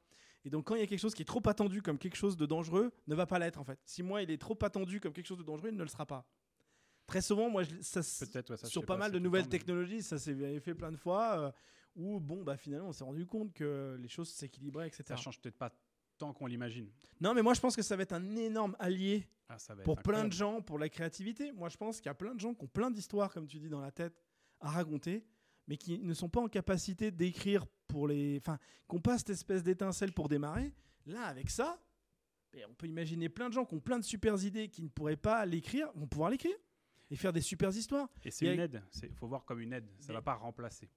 Alors, euh, ça va peut-être remplacer certains, mais ça va pas remplacer des trucs dingues pour moi en full automatisé. Ça va pas être. En euh, tout cas, à l'heure actuelle, pour l'avoir testé, Oui. euh, si tu parles avec lui du métier que tu maîtrises, il a beau être super intelligent, il n'est pas meilleur que toi.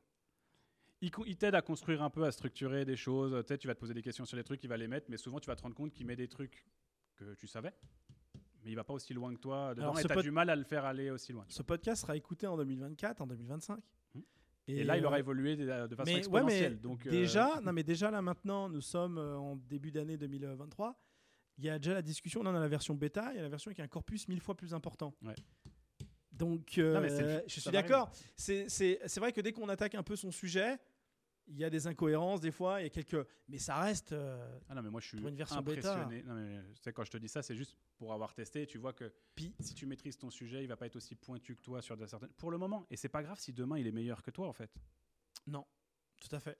Moi, c'est comme ça que je le vois. Oui, pas oui, grave. non, mais moi non plus. Mais alors là-dessus, on est d'accord.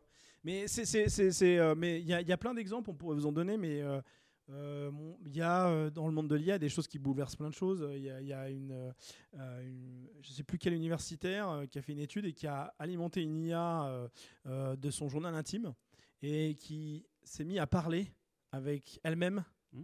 Euh, L'IA, et c'était assez impressionnant. Il y en a, un- il y a un extrait si vous voulez regarder sur YouTube, si vous n'en êtes pas convaincu de la puissance de ce genre de choses, c'est une discussion entre Jeff Bezos et Steve Jobs euh, de bah, 20 du coup, minutes qui est générée par l'IA, donc qui s'est sourcée de toutes les interviews, etc., avec le- la tonalité de la voix et tout. Et euh, c'est flippant. hein. ouais. C'est vraiment flippant. Et donc, euh, ça, ça permet vraiment de se rendre compte à quel point ça peut être puissant. Et on pourrait imaginer que dans 10 ans, j'ai une IA, et puis moi, je peux parler à Martin Luther King. Ouais, de toute façon, on va Alors, avoir ce des. sera jamais Martin Luther King, vous voyez, ils vont me prendre pour des fous. Mais il y aura certainement un raisonnement à la Martin Luther King. Je pourrais demander à Martin Luther King ce qu'il a pensé de la crise du Covid, par exemple. Et lui dire qu'est-ce qu'il en pense. Ça va créer Je trouve ça incroyable. Ouais, ça va être- Donc au fou. niveau créativité, je pense que ça va être la révolution pour moi, pas vraiment euh, comme une révolution industrielle ou de travail, mais plus une révolution du contenu. C'est-à-dire qu'on va avoir euh, encore plus de contenu en- parce qu'il y a plein de gens qui avaient une barrière à l'entrée qui était trop forte. Comme le dropshipping a mis en avant le e-commerce, etc., et a, et a cassé des barrières à l'entrée Démocratisé totalement. démocratiser à mort, ça va démocratiser encore plus le contenu.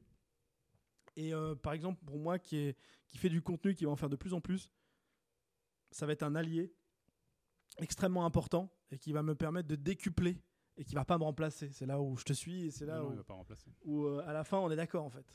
Voilà, sur ChatGPT. Bon bah voilà, on a fini. Hop, je peux cocher ChatGPT, sujet brûlant, c'est fait. Allez, Ça, c'est deuxième sujet. Mais c'est vrai qu'on en entend beaucoup parler. Ah ouais, mais moi et c'est normal. Par contre, tu vois, on parlait de la relation client avant. Je sais que tu l'as coché, mais je voudrais quand même rajouter une chose, c'est que je pense, c'est peut-être euh, après, j'ai peut-être, je suis peut-être utopique, mais qu'on va être forcément de plus en plus. C'est le début en fait de- du public qui a accès à discuter avec une IA. C'est le début. Donc on Oui. va être forcément de plus en plus amené à, à l'utiliser. Euh, on utilise des fois déjà euh, Siri à la maison ou Alexia ou tu vois. C'est déjà des choses qu'on fait. C'est pas le même niveau d'IA, c'est hyper bridé, mais on- Mm. certains le, le font déjà. Et, euh, et je pense que plus on va être amené à discuter avec des IA, plus la relation avec des vrais humains va prendre aussi de la valeur. Après, on peut avoir deux visions, mais après, ça devient des trucs. euh, c'est soit en fait, on va plus arriver à discuter avec des gens parce que on aura l'habitude d'avoir quelque chose qui est très consensuel et qu'on n'aimera plus les gens qui prennent des positions, ou l'inverse. Mais je pense que quand même, les rapports humains, on est quand même des, des animaux sociaux, et je pense que quand même, Ouais, on pourra pas enlever ça, ouais. en, en fait, c'est là où il faut pas avoir peur. Je pense que on en aura besoin en fait. Et quand on Mais en ça a va peut-être justement, c'est ce que comme tu dis, ça va peut-être favoriser les, vrais, les vrais rapports sociaux et exactement. s- de se- de s'enlever une partie de. De- euh, on est automatisé là, tu vois, quand on disait tout à l'heure, même en relation client, quand tu reçois un client et que tu réponds tout le temps à la même question, au bout d'un moment, tu te rends même plus compte. Tu es déjà allé acheter une télé, puis tu as vu que le vendeur, d'un seul coup, il te, il te vendait son, sa garantie supplémentaire et tu avais envie d'appuyer sur stop, parce que tu voyais qu'il était en lecture automatique, euh, machin, elle n'est même pas adaptée à cette discussion que tu avez carte de fidélité? Voilà, il y a toutes ces choses-là. Toi, ces choses-là, peut-être qu'on pourrait euh, redevenir beaucoup plus humain et moins, nous-mêmes être moins robots Bah, parce qu'il y aura quelque chose, tu vois. c'est- Pour des raisons de peuvent, euh, rentabilité et de raisons de poste aussi, qui, comme je te dis, n'aura plus besoin d'exister, qui seront aussi, c'est là où aussi mon postulat, très mal rémunérés parce que peu de valeur, entre guillemets, ajoutée, telle que le marché et l'emploi, bien sûr, elles sont très utiles, mais dans les faits, ça a peu de valeur ajoutée. faut quand même pas oublier que quand on va, je reprends, excusez-moi, mon histoire de caisse automatique ou de caisse tout court, on va dans un magasin, on prend un caddie, on met des choses dans un caddie, on vide le caddie sur, un, sur, un, euh, sur le tapis, Ouais. elle scanne, on le remet dans le caddie, ensuite on le décharge dans la voiture, ensuite on le décharge de la voiture, on le met dans le frigo. Enfin, vous vous rendez compte du, du nombre d'étapes qui n'ont pas de valeur ajoutée dans cette histoire et euh, dans le fait d'être devant dans une caisse, de ne pas être payé bien cher et puis de passer des articles, d'avoir mal au dos, etc. Je me dis que si, bien sûr, là, c'est là où il faut qu'il y ait une bonne utilisation. Si l'argent en ressources humaines pour euh, 10 caissières, bah, ces 10 caissières ou 10 caissiers, on l'utilise pour faire autre chose dans le magasin et on rajoute de l'humain et on enlève cette sale besogne, parce que pour moi, c'est une sale besogne. C'est et ben là, là c'est top. Et moi, je pense qu'on va aller plus dans cette direction-là que euh, certains défaitistes qui pensent que euh, non, non, on va encore plus asservir les gens, etc. etc. Amazon a, a fait des tests de magasins comme ça. Où tu rentres, magasin même. tu, tu les prends. sans caisse. prends- Ouais, il n'y a pas de caisse. Tu prends et en fait, c'est des caméras qui analysent, Ouais. etc., qui voient ce que tu prends et en fait, tu sors et ça paye. C'est ça. Et voilà. Et les employés du magasin sont plus employés à faire la mise au rayonnage, à. très bien voir, parce qu'en fait, le problème, c'est qu'aussi, on est dans un paradigme où l'employé du magasin, il est là pour remplir les rayons. Oui, Et tu pourrais lui rajouter du service, tu pourrais lui rajouter plein de choses. C'est ça. Et euh, tu pourrais aller beaucoup plus loin dans ce qu'il apporte au client Bon. dans le magasin. ce qui est un peu le cas du le monde du retail, il s'est quand même vachement complexifié. Euh, tu prenais l'exemple de Carrefour. Un Carrefour, maintenant, on fait Carrefour Voyage, fait euh, Carrefour les assurances. Bon, euh, voilà. C'est pas. euh, Non, moi, je pense que ça va être plutôt positif. Donc, on verra. Écoute, on verra si quand on nous écoutera en On est qu'au début. 2025. On est qu'au début. euh, Ah ouais, non, mais par contre, ce qui est sûr, c'est que c'est passionnant. Complètement. Pour, enfin, franchement, il y a une espèce d'air, une inconnue là qui s'ouvre. Euh, Et je pense que c'est comme tout dans la vie. Si tu n'acceptes pas ce qui se passe, tu vas le subir. ouais, ouais, c'est ça. Non mais donc en fait, je pense qu'il faut qu'on accepte, qu'on regarde ce qui Et se comment on passe. peut l'utiliser quoi dès maintenant quoi Voilà. Et comment comment comment, Comment on pourrait le, le- le- le- le- l'employer collaborer en fait. Il faut collaborer avec euh, avec l'outil parce que ça reste un outil. hein. Oui, ça reste qu'un outil, c'est pas une fin. Oui, oui, non, mais bien sûr. Et vous, vous avez C'est pas toujours- Terminator quoi. Ah non, non, absolument pas. non, non, mais bien sûr que non. C'est impressionnant, mais c'est pas Terminator. C'est euh, non, non, c'est votre bras bionique qu'on pourra poser sur vous pour vous augmenter vous. Ça c'est autre chose. Voilà, mais bon, ça on n'en parlera pas, il y a des projets secrets qui sont en train de se faire. Euh, alors, maintenant, j'ai envie qu'on parle relation client encore plus, mais parler de toi par rapport à la relation client, Ouais. parce que moi je te suis sur LinkedIn, euh, tu es connu pour tes carousels, tu fais des jolis carousels sur LinkedIn, Merci. en jaune, Un peu. Ouais. on toujours rappelle. Et euh, euh, quelqu'un comme toi, euh, dans un business de service par exemple, comme le bah tiens, on va prendre le mien. Ouais. Mon business de service, moi, c'est de vendre du, des services qui ont rapport avec le digital, donc que ce soit de la création de sites, que ce soit de faire du référencement naturel et aider un client à être bien placé en SEO, euh, ou faire euh, du LinkedIn, euh, parce que oui, voilà, et on se dit, mais il fait, c'est ça, c'est un épicier. Mais vous allez bientôt en avoir plus de news, vous allez comprendre. Mais voilà, je vais prendre l'exemple de, de, de vendre du, du service de création de site internet. Euh, en quoi quelqu'un comme toi pourrait m'être utile? Voilà. Je n'ai pas spécialement conscience que j'ai cette problématique-là, mais j'aimerais qu'elle s'améliore. Mhm. Toi, qu'est-ce que tu fais concrètement chez quelqu'un comme moi pour améliorer les choses? Bah déjà pour commencer, on va venir voir comment euh, toi déjà tu fais vivre l'expérience à tes clients. Comment euh, comment est-ce que tu vas euh, Quel est le du service Ouais. et on va ça- voilà on va et moi je commence toujours par comprendre comprendre tes clients. Souvent, on parle de connaître tes clients. Ce qui est important, c'est de les comprendre. C'est-à-dire que savoir qui c'est, mais savoir euh, qu'est-ce qui les anime, qu'est-ce qui fait que, qu'ils, vont passer par toi, qu'est-ce qui, pourquoi ils veulent ton produit, etc. Et j'ai plus de 100 questions que je pose à, à mes clients. Ok, Ça peut paraître super relou. Au début, c'est, c'est c'est au indispensable. début, c'est lourd.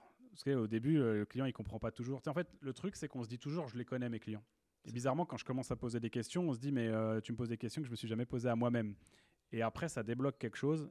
Et là, les gens, euh, les clients adorent parce que d'un seul coup, ils ont l'impression de mieux comprendre leurs clients. Et Ils y voient plus clair. en fait, à cette étape-là, on est souvent déjà en train de répondre à plein de questions qui vont arriver après. Et c'est ça qui est génial. Parce qu'on est après, en fait, moi, ce que j'aime bien travailler aussi sur ma partie expérience, c'est tout ce qui est le parcours client. Le but, ça va être de maîtriser les frictions. Souvent, on veut euh, faire disparaître les frictions. C'est une des premières choses. Et, euh, ce qu'il faut, c'est maîtriser vraiment la friction. C'est-à-dire être capable de les enlever pour rentrer et savoir les maîtriser pour que ta sortie soit plus compliquée. Ça ne veut pas dire qu'il faut emprisonner les gens euh, et rendre les choses pas agréables. Mais il y a des services où, par exemple, tu peux très facilement mettre tes photos dedans, qui font que tu restes attaché à une marque.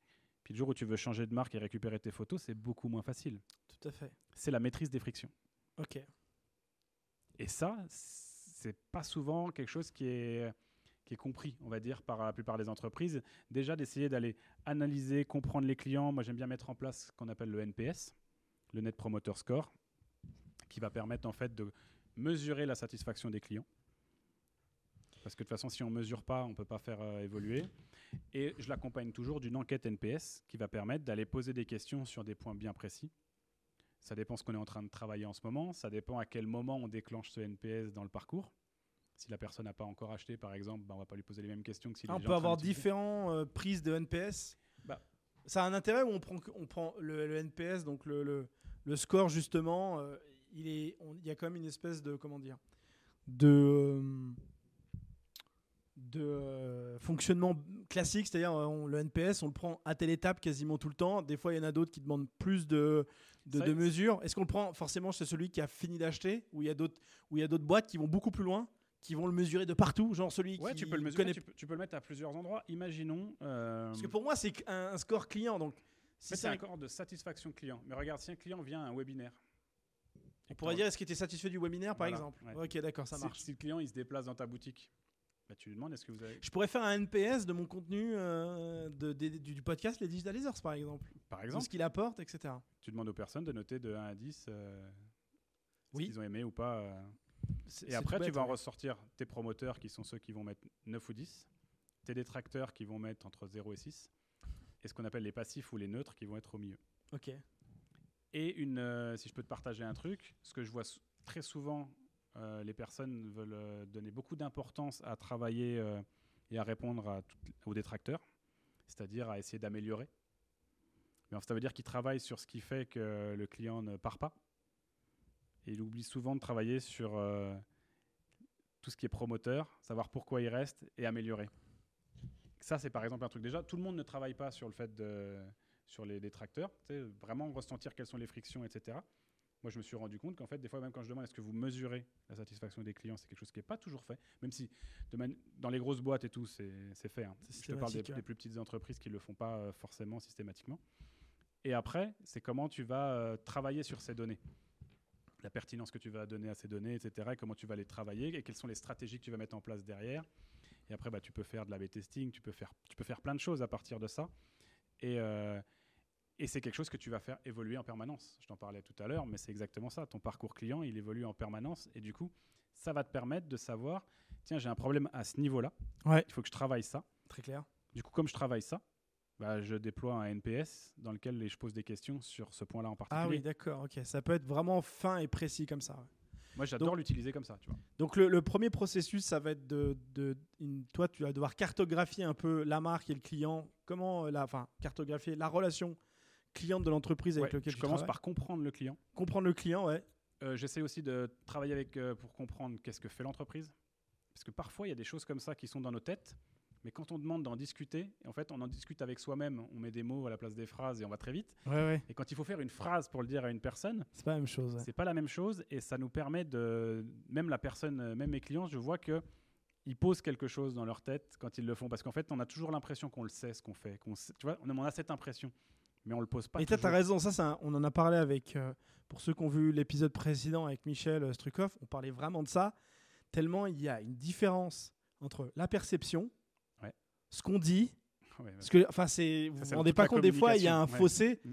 D'ailleurs, c'est un des principaux peut-être problèmes des humains, euh, justement, pour se comprendre, que ce soit avec sa propre famille, avec sa concubine, avec son épouse, avec son voisin, avec... on se rend pas compte.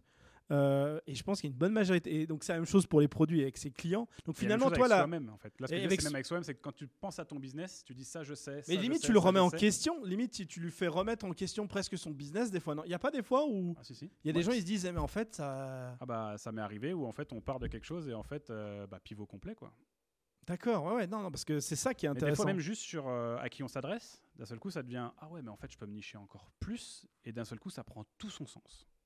D'accord, ouais, ouais. Du coup mes offres ah bah celle-là je la garde, celle-là bah faut que je la revoie différemment, celle-là il faut que ouais. et on est encore juste en train de se poser des questions sur qu'est-ce que tu fais, c'est qui tes clients et on est déjà dans les autres questions de la suite qu'on va travailler après et que le après on va tu vois c'est- moi je trouve ça passe et après je demande aussi quel est ton marché pour comprendre comment tu te positionnes sur ton marché, qui t'es par rapport aux autres. Ça, en gros, c'est à qui tu t'adresses, qu'est-ce que tu fais pour eux, parce qu'en fait, ton produit, il est fait pour eux, et qu'est-ce que font les autres pour eux aussi, et comment toi, tu trouves ta place. Dans, Ouais, ouais, non, mais. Donc non, moi, mais je pars de ça déjà, tu vois. C'est C'est passionnant. Alors, moi, je vais te dire, moi, j'invite des gens pour apprendre des trucs que je sais pas.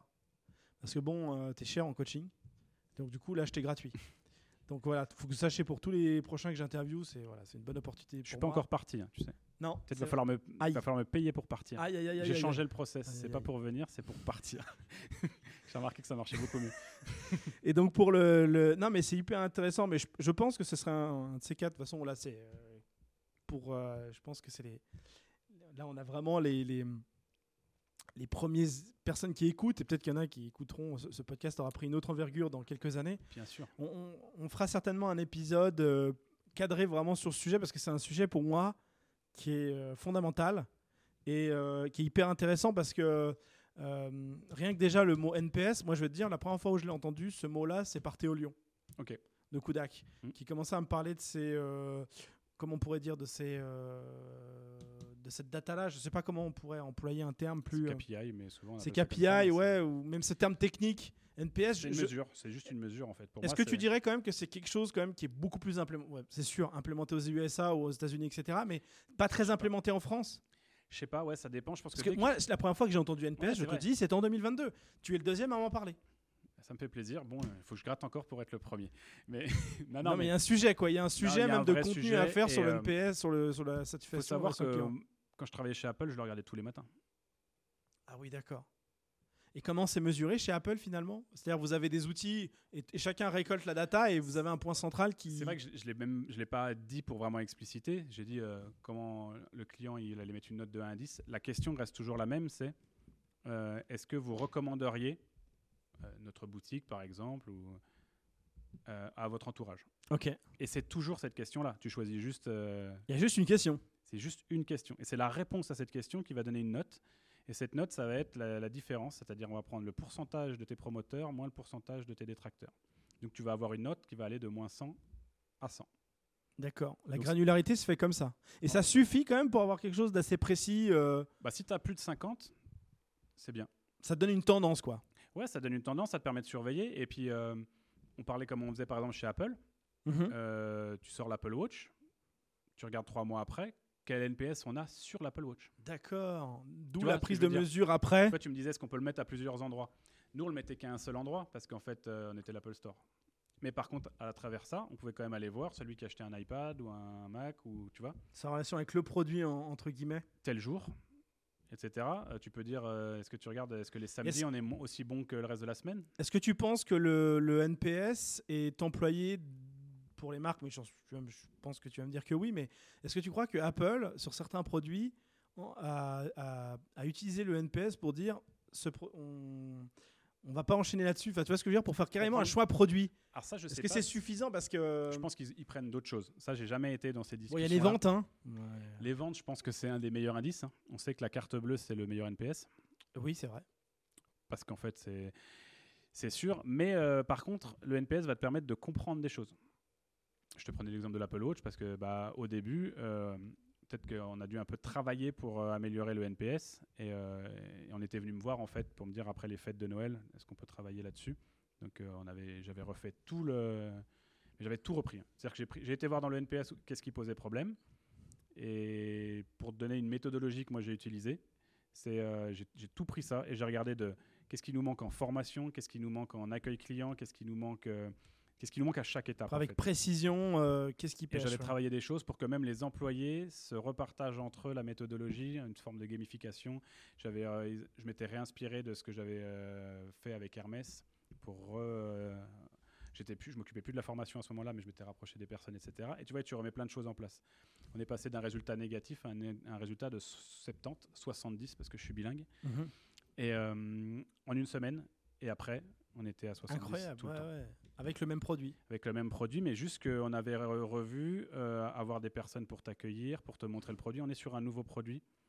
Oui, parce que finalement, tu vas peut-être avoir autant de clients, des mêmes ventes, voire avoir des meilleures ventes, juste par, juste par le simple fait que tu vas pouvoir orienter les bonnes personnes, prendre les bonnes personnes à la source. C'est-à-dire qu'il y aura- il y a, en, en, mettant appliqué, en ayant appliqué tout ce que tu as dû appliquer juste après cette étude-là, il y a des clients qui rentraient dans le pipe que là, ils ne rentreraient peut-être même plus, parce que de toute façon, ils ne seraient pas satisfaits et ce ne serait pas pour eux. Et il peut avoir en fait du coup une déviation du client, c'est-à-dire dans l'accompagnement, il y a d'autres clients du coup qui ne se sentiraient pas concernés. Ou, euh, enfin, tu vois ce que je veux Il y a dire beaucoup C'est de choses qui se passent. Déjà, par exemple, euh, je te donne cet exemple-là. hein, tu vois, ça peut être un très bon exemple, un cas d'étude. C'est euh, il y avait personne pour accueillir au niveau de la table, et en fait, c'était le seul produit qu'il y avait en Apple Store que tu pouvais pas toucher. Il est sous une vitre. ah ouais, Du coup, Ah, c'est vrai que c'est tout bête. Du coup, j'avais pris la partie, un, un produit qui était en essayage, en fait, qui était posé vraiment sur un socle, qui était attaché, qui permet de peut-être faire des démonstrations produits. Et je l'avais donné à une personne qui devait toujours être au niveau de la table pour accueillir. C'est un exemple. Mais oui, mais ça, c'est un exemple euh, peut-être qui prêche un peu pour ce que je viens de dire, dans le sens où Ouais, ouais. si toi, tu peux pas manipuler le produit, donc déjà, tu as, moins de certitude si tu fais un bon achat ou pas.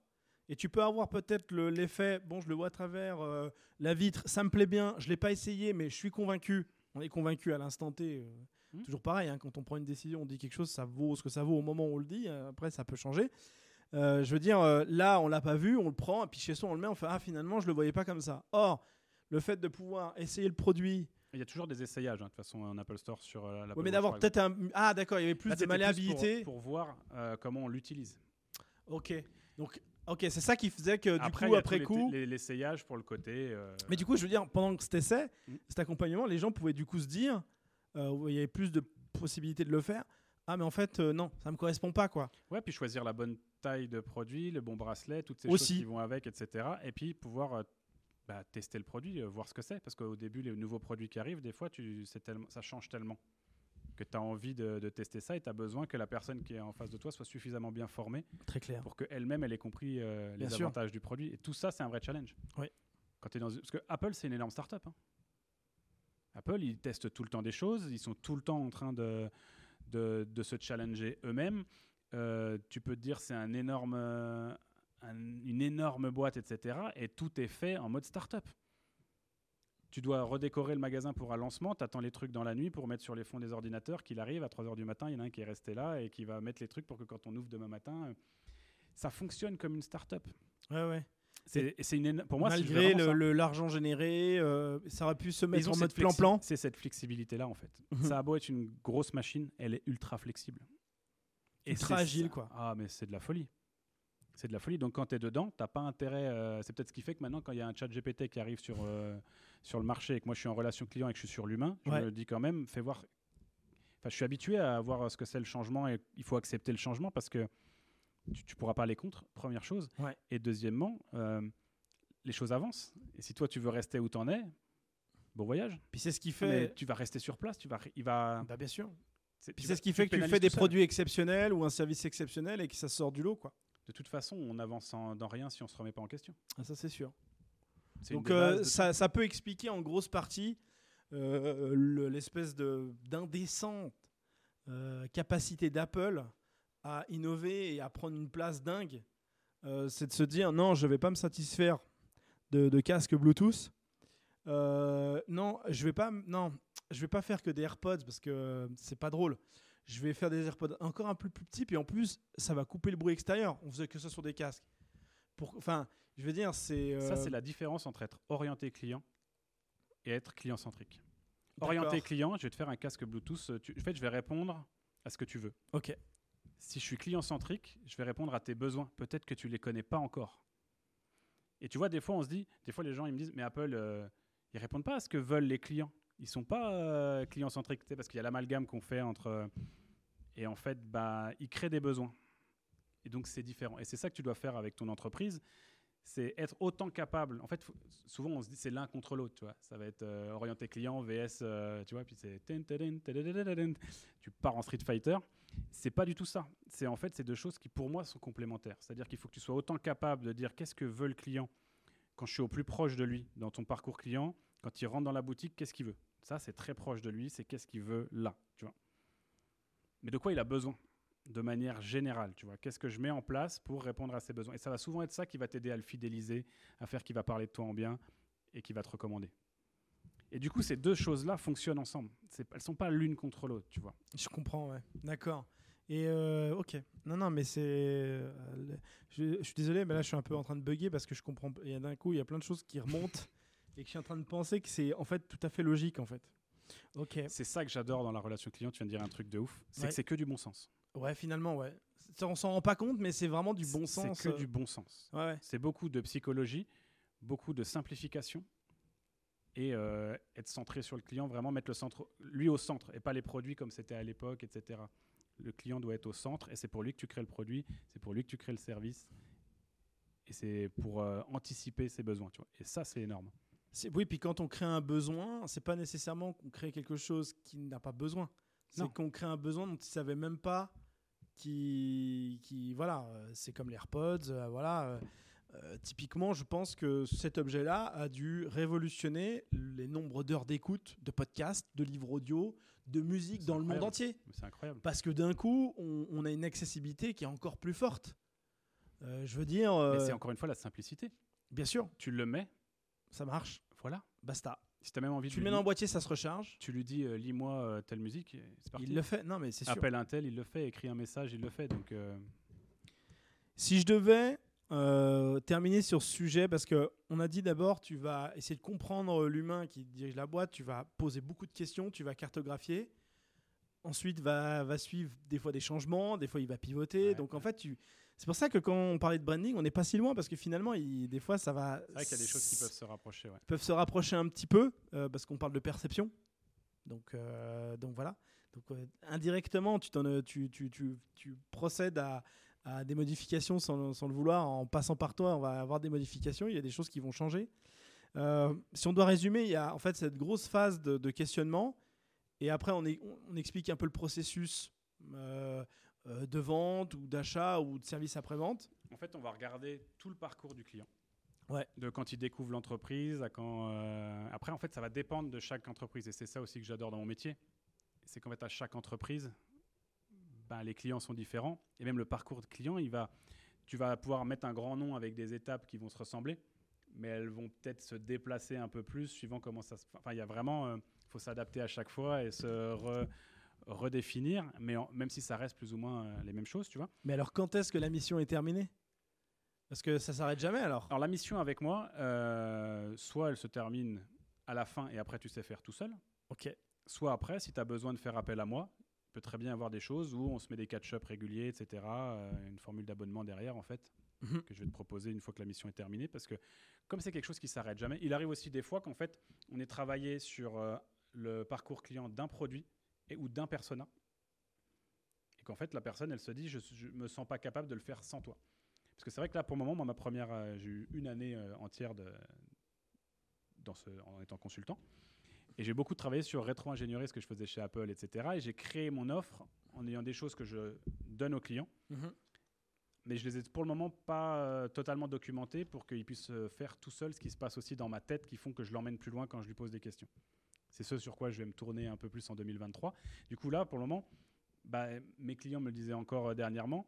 Ouais, mais sans toi, en fait, on serait pas allé aussi loin. tu vois. Et je dis pas ça pour me survendre ou quoi. C'est juste Non, mais c'est même un constat que j'ai fait et dont moi j'aimerais pouvoir me détacher parce que demain, si je veux faire euh, bah, gr- grandir, avoir des personnes qui, je veux pas qu'il y ait que moi en fait qui, qui transmettent, tu vois, je veux grandir euh, sous forme d'agence ou autre, il faut bien que je puisse le transmettre aux autres personnes pour qu'il y ait la qualité qui soit maintenue.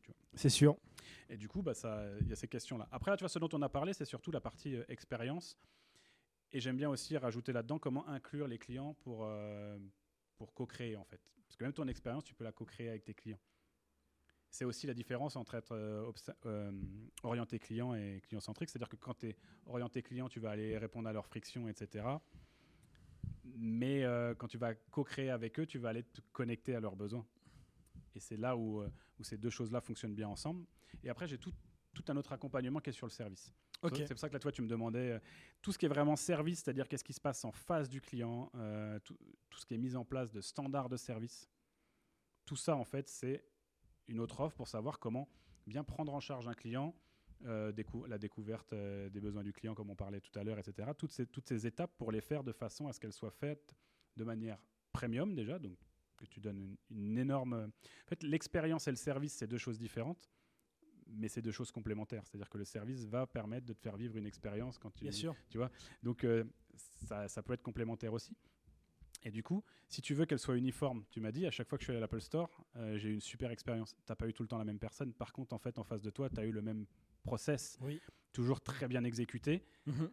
avec la personnalité, par contre, de la personne que tu avais en face de toi, Qui vient mettre une petite touche différente. qui va faire que bah, c'est quelque chose d'humain. Bien sûr.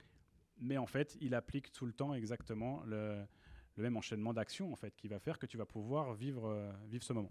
D'accord. Et ça, faut le pouvoir le mettre en place aussi. Il y a des façons de le mettre en place. Ouais, il y a une organisation, il y a une structure. Il Il faut qui- documenter, je pense, pour que. Exactement, ça je l'ai beaucoup plus documenté déjà.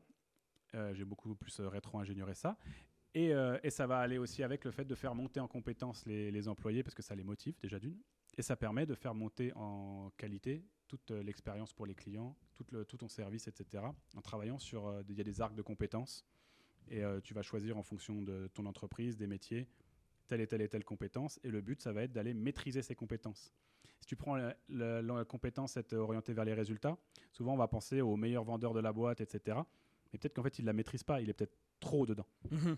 C'est-à-dire qu'il va piquer des ventes aux collègues, qu'au au client, il va lui vendre le magasin, et quand il va arriver chez lui, le client il va se dire Mais je me suis fait avoir, il va jamais revenir. Donc, effectivement, tu vas te dire Waouh, lui, il vend comme un ouf, etc. Mais il est trop. Il faut qu'il maîtrise. Et s'il n'est pas assez, par contre, bah, il va pas assez vers les clients, etc. Tu vois. Et du coup, toutes les compétences comme ça, il y a ce- cette façon de, de les approcher en sachant est-ce que tu la maîtrises, est-ce que tu es trop, est-ce que tu n'es pas assez, et de les travailler. Et tu peux mettre des choses en place pour les travailler. Donc, ça aussi, tu vois, c'est important parce que ça motive tes employés ça, ça les anime en fait à avoir des choses à faire. À côté de ça, ça c'est des choses que je disais que je faisais, euh, que les, les managers me transmettaient par exemple chez Apple et que je, du coup, bah, maintenant je, je mets en place aussi euh, pour mes clients. Ouais, ça te sert à 200% pour ce que tu es en train de faire actuellement. C'est euh, Ah, mais vraiment- je te dis, j'ai rétro-ingénieur ce que, ce que je faisais en fait. Et, et surtout que ça, c'est un point qui était hyper important, important pour moi, tu vois. Et que, et que j'adore, parce que c'est juste génial en fait de pouvoir accompagner les gens. Et encore une fois, c'est beaucoup de bon sens. Pareil, toutes ces choses-là, tous les, standards de service, c'est du bon sens. Mais on le, le met pas toujours en place. Et ce que j'ai souvent vu aussi, euh, c'est que les entreprises, parfois, elles se disent qu'elles font bien. Parce que c'est pas qu'elles le font mal parce qu'elles aiment pas les gens ou tu vois c'est qu'elles se disent qu'elles le font bien, qu'elles font tout, qu'elles mettent les choses en place, etc. Sauf qu'elles ne connaissent pas comment bien le faire. Et du coup, bah, le résultat, il n'est pas forcément au rendez-vous. Et, euh, et pourtant, toute la bonne intention, elle est là, en fait. Et que des fois, il suffit de, entre guillemets, pas grand-chose, mais d'avoir des process simples, faciles, Oui. et qui fassent qu'en fait, tu puisses... En fait, il faut que, quand quelqu'un euh, a rapport avec l'entreprise, il puisse recevoir ce magnifique service, Mhm. que la prochaine fois qu'il vienne, peu importe sur qui il tombe, il ait le même service, et que s'il travaille, qu'il voyage et qu'il va dans un autre pays, à l'autre bout du monde, et qu'il a la même entreprise, il ait le même service. Peu importe les cultures, peu importe tout. Et, euh, et ça, c'est c'est un vrai challenge pour les boîtes euh, multinationales, par exemple. Bien sûr. Mais ça l'est déjà pour une plus petite entreprise, même pour une start-up, que juste euh, il y ait toujours À ce son, même à son marché, ouais, bien sûr. Mais ne serait-ce qu'entre euh, le sales A ou B ou euh, celui qui gère, bien sûr. C'est déjà un enjeu même pour moi. C'est un vrai sujet central en soi.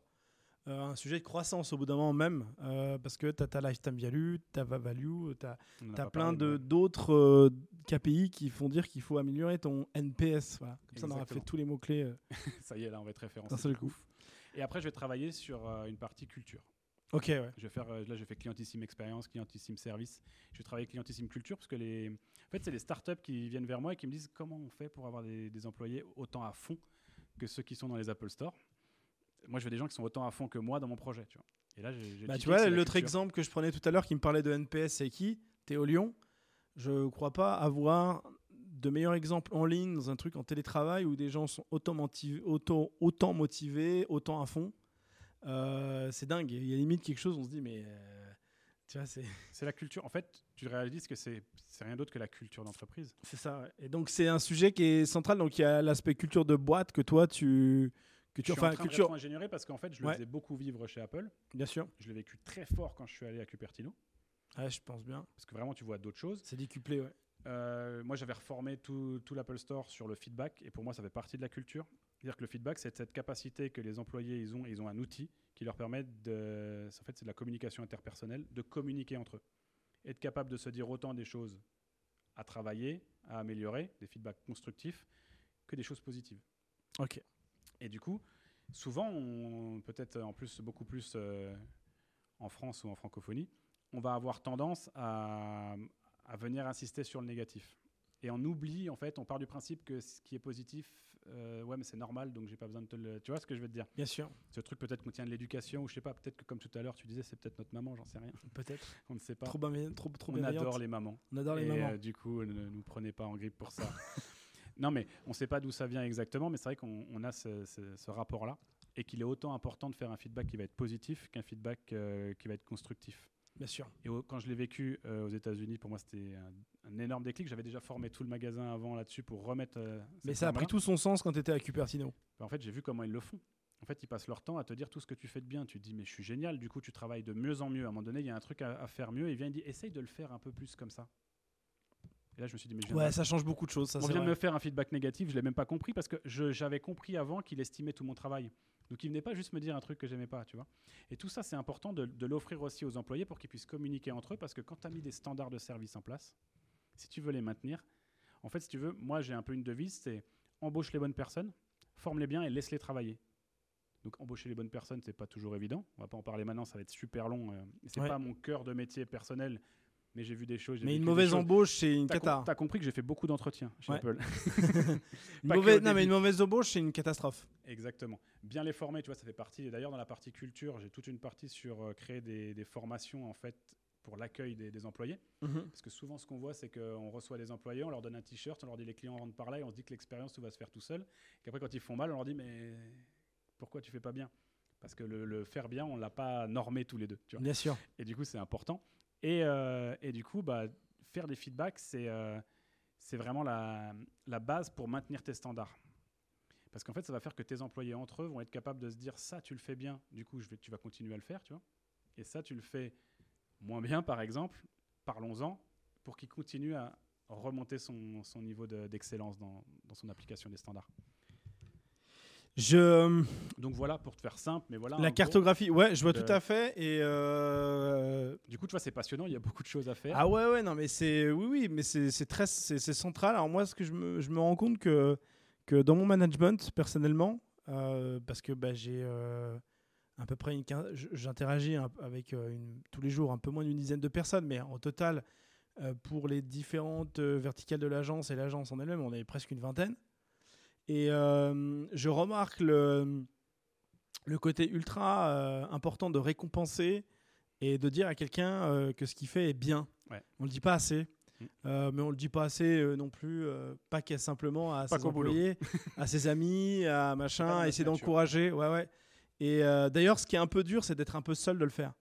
Du coup, moi, c'est un peu mon, C'est mon, pour ça que ça fait partie de la culture, tu vois ce que je te dis, ça Ouais, alors d'ailleurs, je pense que si je là je fais une petite psychanalyse très courte, c'est que si je fais pas mal de contenu et que euh, je pense que les gens qui déjà de base de nature euh, font pas cet effort, mais parce que c'est pas un effort, d'encourager les gens, de leur dire qu'ils sont bien ou qu'ils sont comme ci ou qu'ils sont comme ça. euh, en tout cas, ici en Europe, vont se sentir très seuls et il y aura un déséquilibre parce que on, on va trouver ça même un peu injuste qu'on nous félicite pas pas souvent quoi. Et je crois qu'il y a aussi cet aspect-là aussi quand on veut, je pense, chez beaucoup de gens qui créent du contenu euh, sur LinkedIn, sur YouTube ou autres, ils ont ce besoin Mm. euh, euh, d'aider, d'aider les gens à arriver à, à ce niveau-là et de, de- d'être dans ce, mode- dans ce mode de fonctionnement-là. Moi, je suis toujours give first, donner en premier, etc. C'est hyper important. C'est pas du bullshit, hein, c'est vraiment important. Non, fou, c'est- Et, et, euh, et je pense que le contenu, il a un avantage quand on le publie, et on le publie gratuitement. Les gens sont hyper, et c'est pour ça que ça va me permettre de, sans transition, passer au sujet suivant, au dernier sujet euh, de ce podcast, euh, de, de pouvoir récolter un peu euh, de l'attention et surtout de la, des, des compliments des gens, parce qu'on en donne beaucoup, beaucoup, beaucoup, beaucoup. Et il y en a un qui nous récompense beaucoup, c'est le contenu. Quand on Ouais. fait du contenu, on est récompensé à notre juste valeur, en tout cas ici. Et euh, quand je parle ici, en Europe. hein. Et euh, euh, donc, du coup, euh, là, on va parler du coup de LinkedIn, parce que c'est comme ça qu'on s'est découvert. Et tu, Ah ouais, tu... On reçoit énormément d'amour sur LinkedIn. Eh ben, bien sûr, on soit des likes, des j'aime. D'ailleurs, ne mettez pas simplement des pouces, mettez un cœur. Vous restez appuyé sur votre smartphone et hop, vous des glissez. des Euh, mettez des cœurs, pas des AAA, des Et- cœurs. Et mettez un, un vrai commentaire, ça fait toujours plaisir. Ben, bien sûr. Juste, juste qui se passe pas dans ta tête quand tu lis. Ouais, c'est ça. Mais grave, mais euh, c'est Conversationnel. Sinon, après, c'est des robots qui vont le faire. Ouais, et puis surtout, ça va vous favoriser. Ouais, ouais, pensez, si vous voulez pas vous faire grand remplacer, parce que le grand remplacement, c'est pas ce que nous a dit un certain Eric Zemmour, hein, Eric Z. Le grand remplacement, c'est ChatGPT. Attention. De faire peur aux gens. vous faites pas, ouais, c'est ça. Oh, de- Il y a vraiment un monstre qui va sortir, le chat GPT. Non, mais plus, plus, plus sérieusement, euh, euh, on nous rend, on nous donne, euh, on nous rend au centuple euh, vraiment le contenu qu'on met sur LinkedIn. Et moi, je le fais aussi un peu pour ça. J'ai pas de peine à le dire, de recevoir un peu, euh, de, bienveillance, de, des gens qui me remercient un peu. parce que c'est pas toujours évident de manager du monde et puis de, donner à tout le monde la force voilà, au bout d'un moment, vous, ça vous vide. hein. C'est pour ça que, du coup, faire cette culture-là dans la boîte, c'est vachement bien parce que, du coup, ça s'auto-nourrit, tout le monde se. Tout le monde. Et, et surtout, tu parlais de recrutement à un moment, et je fais juste mini aparté. Du coup, ça permet de découvrir les, pardon, les brebis galeuses. Parce que le mec qui va pas vouloir rentrer dans ce jeu-là, il a rien à faire là. Ah bah, tout de suite, euh, Il va, il va plomber le groupe. ça va se voir tout de suite. Ça va se voir tout de suite, du coup. Et il va. euh, C'est peut-être pour ça qu'à cette époque, Apple m'a pas pris. C'est que euh, j'étais peut-être pas assez, je sais pas. J'en sais rien.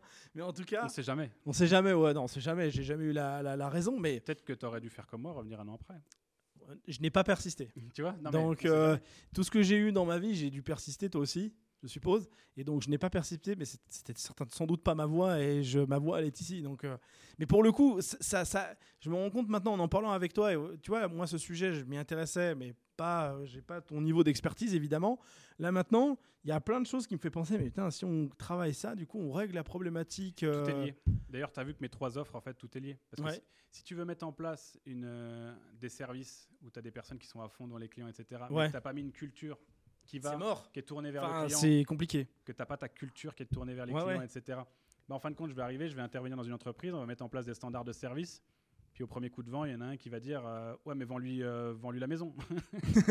Et c'est fini, tu vois, parce que dans la culture, il faut qu'il y ait quelque chose qui soit orienté vers le client, vends-lui ce dont il a besoin. besoin. Tout à fait, ouais. tout simplement. Eh ben, belle conclusion pour euh, ce volet sur, les, sur la relation client. C'était passionnant. Et j'espère que si vous avez trouvé ça passionnant, mettez un petit commentaire. Hein, mettez un petit commentaire. Si vous avez une question, hein, comme ça, on pourrait y répondre une autre fois. On deux. pourrait faire deux commentaires. deux commentaires, trois, et plein de likes. Et partagez ça à un ami. À. Il y a 50 000 CTA, les mecs qui prennent plus rien. Qu'est-ce que je dois faire? Je dois le partager à Faites, faites ce que vous avez envie. Voilà, faites ce que vous avez envie de faire, mais, mais, mais partagez, participez. Et donc, ça fait un lien avec euh, la dernière partie de ce podcast qui va durer à peu près une vingtaine de minutes. C'est sur LinkedIn. Le podcast entier, tu veux dire Ne- bah, On est mal là, je pense que le podcast, bah, ce sera le premier record. Il va presque faire deux heures. Ah, Euh, Avec Michel, il a fait une heure et demie. Donc là, on est en train de battre le premier record. Donc, euh, bah, pour tous ceux qui nous écoutent encore, merci. Bon courage. Bravo, c'est ça, parce que c'est quand même assez chiant de nous écouter. Bon, pour passer sur le volet LinkedIn, euh, Yes. alors je, je vais, je vais commencer par une question euh, extrêmement euh, en vogue euh, quand on est sur LinkedIn. Est-ce que tu gagnes euh, ton SMIC LinkedIn ou pas Voilà. Non, mais c'est pas Ah, grave. ouh Ouais, Le nul ah Deux heures pour entendre ça. Quoi Mais attends, euh, tu gagnes pas, euh, tu gagnes pas 50 000 euros par jour J'aurais dû continuer en dropshipping. Eh bah, bah, bah, là, tu serais riche comme Yomi Denzel. Bon, Ah, ouais. alors, donc tu gagnes pas le. Alors, rassurez-vous, on est beaucoup. Hein. Enfin, on est beaucoup. Moi, non, bah non, parce que alors, moi personnellement sur LinkedIn, je gagne pas 10 000 euros par mois. C'est indirectement pour ma société, donc c'est beaucoup plus que ça. Mais LinkedIn, euh, euh, En acquisition directe depuis LinkedIn, tu veux Ah ouais, ouais, c'est quand même. euh, Au-delà de ça, après, et c'est pour ça que c'est intéressant de parler de LinkedIn et on va parler de posts, on va parler de publications, on va parler de, de, de, de- de ce réseau. C'est qu'on se rend compte très vite que sur LinkedIn, participer est une chose, faire des posts, etc., c'est une chose. Mais euh, il y a plein de gens qui participent pas tant que ça en tant que, que pub- en publication de contenu et qui ont d'excellents résultats. Euh, parce que c'est aussi un excellent outil. Il faut pas oublier que c'est un annuaire géant. Ouais. Et euh, bah voilà, euh, j'ai rencontré quelqu'un à un événement qui, je pense, pourrait être intéressé par euh, mon, mon produit, mais aïe, j'ai pas pris sa carte de visite, j'ai pas son contact. hein. LinkedIn est un, un accélérateur pour rentrer en contact avec lui, prendre plus d'infos sur lui et lui proposer ultérieurement. Et là, sans même avoir besoin de contenu, ça nous a permis de, de rentrer en contact avec lui. Donc LinkedIn n'a pas qu'une Et entretenir la relation. et entretenir la relation au-delà de ça et qu'il soit informé par ce qu'on fait. Alors Mm. le contenu peut être publié aussi dans ce sens-là pour informer de qu'est-ce qu'on fait, de pourquoi on le fait. Et donc là, euh, la mesure va toujours être un peu compliquée. Ah, bah, j'ai pas vendu 10 000 euros d'infoproduits ce mois-ci. Oui, d'accord. Mais indirectement, il y a quelqu'un d'autre qui a pris une décision valide à cause de LinkedIn, grâce à LinkedIn. Et moi, ma question par rapport à LinkedIn, donc la, ré- la réponse un peu, euh, voilà, la question un peu facile sur ce SMIC LinkedIn a été faite, mais euh, comment tu as découvert, enfin, euh, découvert LinkedIn, j'ai pas tellement vu, parce qu'à mon avis, euh, comme toi, c'était une CVTech ou c'était des années, ça on a toujours la même réponse, mais à quel moment tu t'es dit, je dois publier sur LinkedIn et, et nulle part ailleurs, parce que c'est par là que tu as commencé, c'est là où tu tiens Ouais. encore, et tu pas encore fait d'autres canaux pour l'instant? Euh, je vais quand même répondre à une question que tu n'as pas posée, mais presque juste dans Ouais. ta phrase. C'est comment tu as découvert LinkedIn au départ? Il faut savoir que moi, à la base, je suis pas du tout réseaux sociaux. Ah, intéressant. Et que j'avais, quand j'étais chez Apple, j'avais que LinkedIn. Ok. Pour quand je faisais des expériences chez Apple, Pas Twitter, pas Instagram. peut-être j'avais Twitter, mais j'y allais quasiment pas. Insta, pas. Facebook pour le, même pas? Non, ah ouais, Je me d'accord. faisais insulter pour les anniversaires parce qu'il fallait m'envoyer un message juste à moi. Tu vois Non, mais euh, j'avais pas, j'étais, ça m'intéressait pas. Tu vois Ok. Moi, je, je préférais me dire, j'ai ton contact, euh, les gens proches, j'ai leur contact. Tu vois, j'étais pas dans ce truc-là. J'ai pas pris ce train-là. Tu vois. c'est Et ouf. donc t'avais que, en fait, finalement, t'avais que LinkedIn. euh. Et maintenant, j'ai Insta, j'ai Facebook. Eh, dropshipping oblige, il fallait bien que je fasse de la pub. Bah oui, bien sûr. c'est comme ça que c'est arrivé. Et du coup, euh, j'avais un pote qui était bien orienté aussi sur, sur Insta. Et j'ai commencé à publier sur Insta au tout début. Ok. Et j'ai pas trop réussi à. Je crois qu'en fait, ça me convient moins. C'est pour ça que j'arrive avec des carousels et des couleurs. C'est peut-être pour ça. Je sais, tu vois, des fois, on se dit, il y a des trucs qui se passent avant dans notre carrière. Et, qui, euh, et ce qui fait qu'après, moi, euh, je me fais accompagner euh, par Jérémy Coleman. Je sais pas si tu connais. Connais, ouais. Et, On euh, passe le bonjour. ah bah, avec plaisir, ouais. C'est vraiment super. Ouais, très intéressant, ouais. J'ai Ah, j'adore. vu sur plusieurs Discord. J'ai. Hyper pertinent. Ouais. Moi, je vous invite à, à aller chez lui parce que c'est vraiment top. Quoi. Ouais, suivre ses posts. Et, ah ouais, ouais, carrément. Et il va très très vite quand vous discutez avec lui, c'est magnifique. C'est une fusée. Ah ouais, c'est génial. Et, euh, et en fait, bah, lui, en deux secondes, il m'a dit euh, va sur LinkedIn. euh, il m'a fait tout mon plan hein, comme ça et tout. Et tu vois, je crois que bizarrement, c'était un truc où je me disais tiens, faudrait que j'aille sur LinkedIn quand même. Puis je prenais jamais le, le truc de le faire, tu vois. Et parce qu'après, j'essaye de rester focus, tu vois. Bien sûr. Et du coup, je me disais, tu es sur Insta, tu restes sur Insta. D'ailleurs, maintenant, je ne suis que sur LinkedIn. Ça va certainement changer dans cette année. Je vais essayer d'autres choses. Mais, euh, mais quand tu es tout seul à tout faire, euh, je trouve que c'est compliqué d'être partout parce que c'est pas juste créer le contenu, c'est jouer le jeu de l'algorithme et euh, le jeu de, de, comme on disait, mettre des commentaires. Limite la création de contenu, vous verrez quand si vous y mettez pour ceux qui nous écoutent et qui sont pas encore dans la création de contenu, on se rend très vite compte qu'en fait la création de contenu en soi, même l'idée, elle est, euh, c'est un pourcentage minime du travail. Quand tu as mis les process en place qui font que quand tu regardes une série, que tu prends ta douche et tout ça, tu as, une note. Tu as une tu- session d'écriture par semaine ou et que tu as des endroits où tu écris tes idées, puis que tu les ouvres et tu viens piocher là-dedans et que tu, tu mets en place euh, ce Tout à fait, de plus en plus pour avoir des sources, etc. Pour, Bien euh, sûr. pour- parce que faut. Au, début, moi, j'ai beaucoup fonctionné avec ce que je savais de base, etc. Et après, il faut nourrir. Ah, puis ils font magasiner de l'info. Et ça te construit ton, ton idée, etc. Mais après, euh, faut pas oublier que c'est des réseaux sociaux. Donc, qu'en fait, euh, si tu viens et que tu poses ton poste et que tu t'en vas, ça marche pas. le- Enfin, il n'est pas fait pour ça. Non. Donc du coup, il te on parlait des récompenses, etc. tout à l'heure, bah, il te récompense pas en fait dans, dans, dans ce que tu fais. Le but, c'est d'interagir avec les autres. Et euh, juste un conseil, c'est de pas aller interagir avec les autres parce qu'il faut interagir avec les autres. On l'a dit tout à l'heure, c'est ça. il y a tellement de valeur en fait sur, euh, sur ce réseau. Dès que tu t'intéresses, que tu suis les bonnes personnes, tous ceux qui me disent mon feed, il y a que si ça, ça dedans. Masqué. Bah non, mais c'est ton feed, il est euh, par rapport à là où toi t'interagis. En fait, il correspond à ce que toi t'aimes, toi ce que tu likes. Oui, puis au bout d'un moment, vous avez un vrai il va travail de ça. nettoyage à faire. Exactement. Euh, vous, vous pouvez le faire sur vo- vo- votre propre navigateur internet. Euh, bah, vous pouvez sourcer euh, et justement masquer, masquer vos publications. Il y a quelque chose qui vous agace, qui vous énerve, qui vous plaît pas. Il y a quelqu'un Ah ouais. qui parle trop de politique ou qui se croit sur Facebook. On aime bien, j'avoue, dire ça.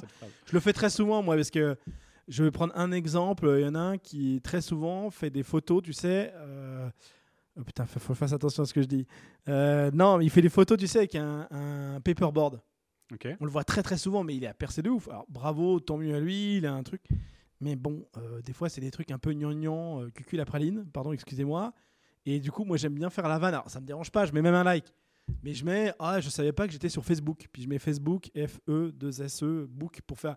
Parce que c'est un peu le type de post, un peu. euh, Mais si ce contenu vous plaît pas, Si il pas suffit de voir, vous, voilà. soit d'arrêter de le suivre, Mhm. soit de le masquer. Au bout d'un moment, LinkedIn n'est pas con. Il va vous recom- recommander que des bonnes personnes et vous allez avoir un feed. C'est du nectar.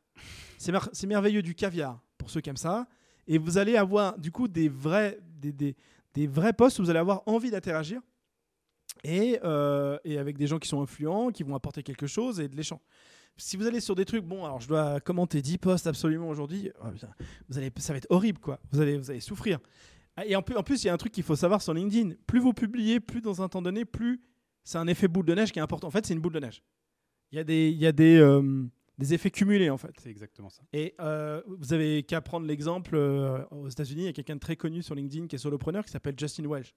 Hmm. Justin Welch, il envoie un truc de trois phrases. Alors, c'est des belles punchlines, hein. mais moi, je fais la même. J'ai euh, 10 commentaires. Ce qui est bien, parce que la même, il y a 6 mois, ou il y a un an, c'est 3 likes et un ça, commentaire, et c'est ma mère. Et lui, il fait ça il a 200 commentaires. Oui, parce qu'il a Et- continué. Il a continué sans cesse, euh, sans relâche. Et euh, il continue de répondre à des commentaires. Alors par contre, il répond plus à tous les commentaires, il répond Ouais, c'est que aux commentaires très pertinents. C'est vrai qu'au début, faut quand même admettre quand on publie et qu'on a 10 commentaires, on répond à tous les commentaires et il faut le faire. C'est important. 100.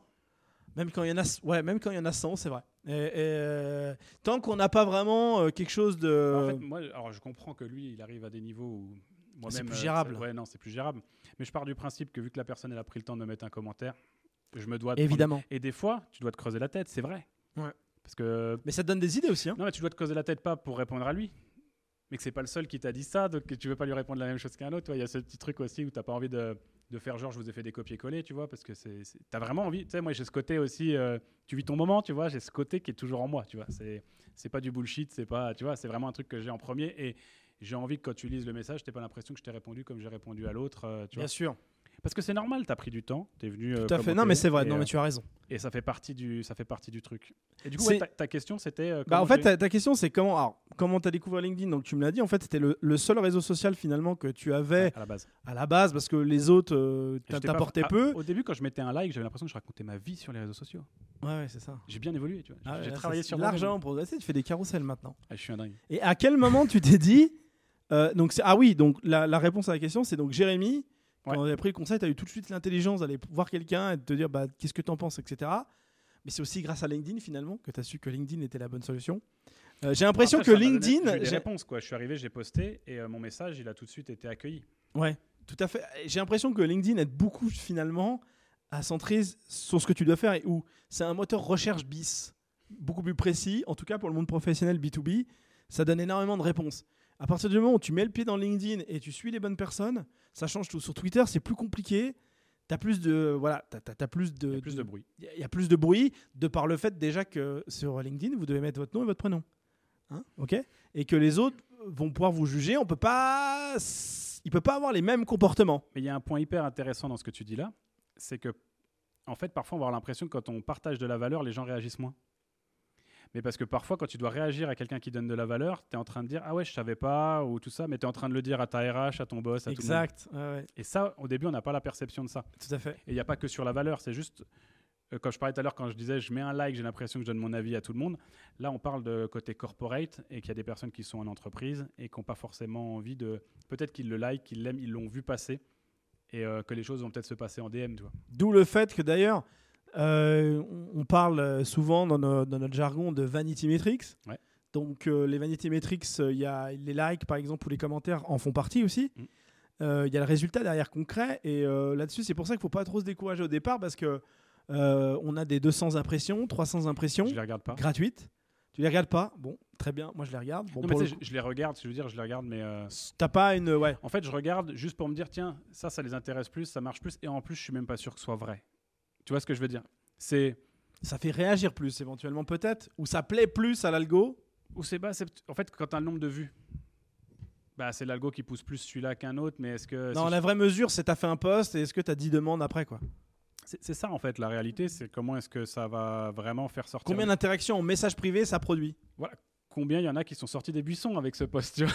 C'est ça. Et à la limite, si ça. le mec a pas. Et très souvent, d'ailleurs, moi je remarque qu'il y a beaucoup de gens qui finissent par me contacter, même je presque, je faudrait que je fasse un ratio, qui n'ont jamais interagi, pas de like, pas de commentaires, et ils envoient des messages privés. La plupart des personnes. C'est le cas toi aussi Mais c'est, Bah voilà. et j'en parle avec d'autres personnes. Donc en fin de compte, il y a les personnes qui vont commenter, qui vont liker régulièrement. Ça veut pas Qui dire vont aider à être vus par ces gens-là qui ne participent pas d'ailleurs. Exactement, c'est ça en fait. Et ça joue le jeu de ça qui par ricochet va faire qu'à D'où le fait qu'il faut répondre aux commentaires parce que si au bout d'un moment on les calcule pas, il y a un peu un espèce de je te donne quelque chose mais tu me donnes rien en voir. Ah, Je te retour. ghost, c'est horrible. Ouais, c'est un peu ça, c'est moche quoi. C'est un peu moche. Euh, Voilà, donc, euh, Donc bon. euh, ouais, et il faut avoir cette perception-là et de se dire, bah déjà d'une, j'ai pas forcément beaucoup de résultats, je continue.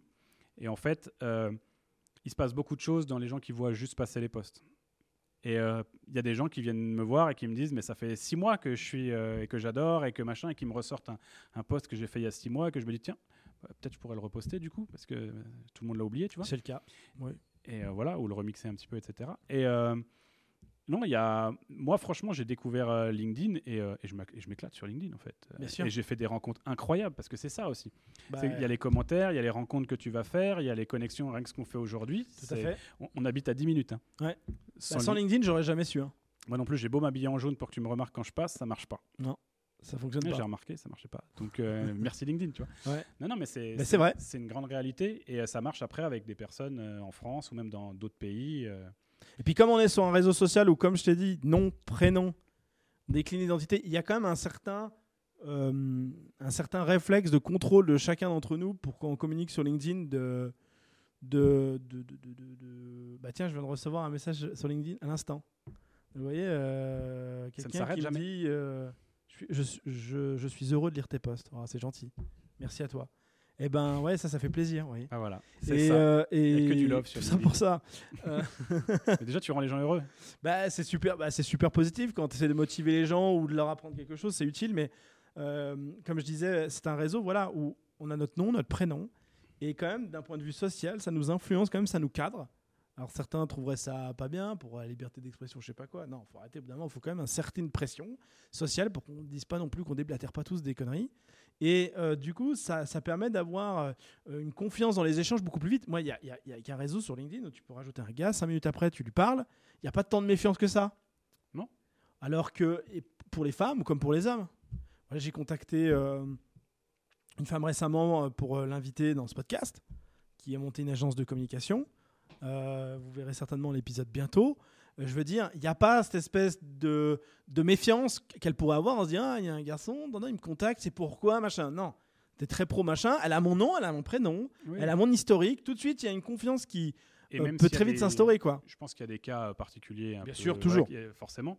Mais ça reste un réseau quand même hyper bienveillant. Ouais, puis s'il y a quelqu'un qui fait un peu n'importe quoi, va. Ça, va vite. très très vite Ça va et très, très euh, vite, bah, ouais. on l'a déjà vu. hein. Mm. Euh, on pense à vous, mesdames. Vous recevez des fois des, des, voilà, des choses qui sont inappropriées, Ah, des, gens, des gens Claude, des gens Claude Convenant, euh, des gens Claude Convenant de LinkedIn. Hein, pour ceux qui connaissent un peu Caméra Café, un lourd quoi. Et euh, bah vous lui, vous faites une capture d'écran, il y a son nom, son prénom, euh, vous mettez un post sur LinkedIn, le problème va être très très très vite résolu. Ouais, puis même sans faire ça, ça se sait de toute façon. Bah, et puis le, ouais, Parce que- puis vous pouvez ça- remonter la boîte, vous pouvez aller voir le, ouais, puis vous pouvez voir un collègue. Pouvez faire, en plus, parce que je pense que la plupart des femmes sont, je vais pas dire que celles qui mettent, qui publient en ligne sont malveillantes de publier le nom, parce qu'il y en a peut-être elles en ont ras le bol. Mais on peut totalement faire une capture d'écran, d'aller rajouter euh, le RH ou quelqu'un qui est proche dans la société, de lui envoyer, écoute, euh, il y a un tel, je veux pas l'afficher en public, mais il faut qu'il arrête. Et ça fait une pression qui est saine pour ouais, moi. Après, même sans arriver jusque-là, mais juste de toute façon, les choses se finissent toujours Mais par déjà, non, mais en- Le mec qui ose aller jusque-là, qui est assez Là, bête pour aller jusque-là.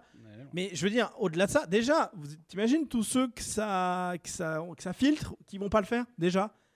Et ça, malheureusement, euh, de Ah par la pression sociale. mieux s'ils le faisaient juste pas, en fait. Tu vois. Bah oui, non mais bien sûr, mais ça, ça, ça aide à, à, pardon, euh, dans ces cas-là, à dresser euh, les gens. C'est-à-dire, mais- vous pouvez pas.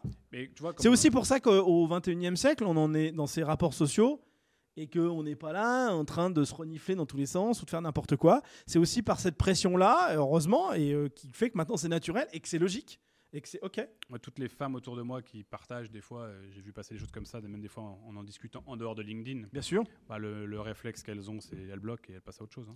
Et c'est très bien, mais c'est ce qu'il faut faire. Ça envoie déjà un très bon Faut- signal. Faut se libérer l'esprit aussi. Oui, oui, même si sûr. c'est pesant, c'est pesant. Mais bon, des fois, une certaine, je pense que c'est bien de temps en temps qu'il y en a une ou deux qui le dénoncent parce que ça permet de rappeler à certains ce qui peut arriver. Et euh, voilà, maintenant, euh, maintenant bah, comportez-vous correctement. Mais je remarque que sur LinkedIn, dans la globalité, de, de, de par cette pression, on a notre nom, notre prénom, notre société, etc. Alors, c'est un peu délétère sur certains points, les gens osent un peu moins, etc. Mais au moins, euh, hein, ça calme les choses et ça permet d'instaurer une confiance beaucoup plus rapidement. Comme toi et moi, on, se connaissait à peine, tu as vu à peine quelques, quelques-uns de mes posts. On a à peine échangé, hein, on s'est fait un podcast. Et on et s'est voilà. fait hop comme Et ça. voilà. Et moi, je trouve que LinkedIn, pour ça, de par son mode de fonctionnement, c'est beaucoup plus simple. Avec Twitter, ça n'aurait pas été aussi évident. Avec d'autres réseaux, ça n'aurait pas été Ouais, je sais pas, j'utilise moins, tu vois. Moi, je t'ai dit. moi, Mais je- c'est ça en fait. Mais moi je te le dis pour le pour vivre tous ces réseaux-là, je peux te dire que euh, le rapport avec LinkedIn se fait beaucoup plus vite, le- la confiance se fait beaucoup plus vite parce que bah voilà, on source toutes les infos, elles sont vraies en général. Euh, on a tout de suite le nom et le prénom. Voilà, je le répète, mais c'est, important. Dans, dans le comportement humain, c'est important parce que malheureusement tout le monde n'est pas bien, euh, voilà, ne fonctionne pas comme il devrait fonctionner. Donc euh, c'est comme ça. Bon, alors le pourquoi, c'est devenu une opportunité et j'ai presque envie de te demander maintenant, euh, donc c'est ton principal canal, Ouais, c'est mon seul canal. c'est ton seul canal, c'est le point d'entrée numéro un. Ouais. Et euh, franchement, l'évolution depuis quelques mois, voire une année, t'es satisfait? Tu aimerais que ça aille plus vite ou? Ouais, pas, pas encore totalement satisfait. Ok. J'ai pas encore le, Le SMIC. Euh, je m'en fais pas un objectif. Mais euh, bon, en comme tête. tu sais qu'il y a des intérêts composés, que plus tu publies, plus voilà. Il y a ça. Juste aussi, j'ai fait euh, beaucoup euh, d'inbound. Peut-être même pas une stratégie euh, suffisamment complète. J'ai vraiment fait beaucoup de. J'ai posté en fait. Déjà, Ouais. moi, je suis arrivé. On m'a dit, euh, va voir ce que font les, les concurrents entre guillemets. Bah oui, logique. Et euh, j'en ai pas trouvé beaucoup à l'époque. Maintenant, il y en a, il y a beaucoup de gens. euh, je les considère même pas comme des, euh, des concurrents d'ailleurs. hein. C'est vraiment des personnes qui font la même chose que moi. Pour moi, c'est- enfin, on n'est pas en concurrence. Des confrères. Ouais, c'est des confrères. On parle de la même chose. On fait que, bah, tu vois, tout à l'heure tu me disais, il y a plein de choses. Je l'avais pas forcément en tête, etc. Plus on sera à en parler, et plus euh, le niveau de conscience va, va évoluer. Tu vois. Tout à fait. Moi, ma vision, c'est que la relation client, c'est le branding d'il y a trois ans. Ouais, c'est ça. Personne ne parlait branding. Je dis trois ans, c'est peut-être un peu plus, euh, tu vois. Pas aussi largement, pas aussi bien large sûr. que maintenant, etc. Maintenant, c'est démocratisé. Presque les gens, euh, on devient presque plus comme les Américains. On commence par faire du branding, après on crée la boîte, tu vois. C'est ça, ouais. Et, et c'est ça. Et, euh, et, euh, et je commence à fatiguer. Redis-moi. Et donc je disais, je disais que tu n'en étais pas encore totalement satisfait, mais Ouais. je veux dire, euh, il- plus tu avances, plus c'est stimulant, plus tu as quand même et plus ça marche. Donc t'as... J'ai pas encore eu. euh, LinkedIn nous récompense bien. Ouais, ça, euh, moi j'ai eu des. Il récompense l'effort. Ouais, j'ai des. Enfin, je regrette en rien tout ce que j'ai construit euh, sur LinkedIn. C'est incroyable. Je serais pas là où j'en suis aujourd'hui sans LinkedIn. Donc, euh, faut. J'ai eu des connexions de fou avec des entreprises de fou, des opportunités incroyables. Enfin, Voilà. juste génial.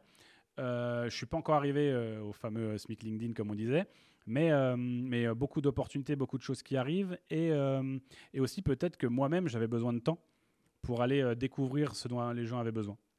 Parce qu'en fait, je suis arrivé au début, j'ai juste posté de façon hyper large pour dire euh, comment les personnes réagissent et qui s'intéresse. Tester, quoi.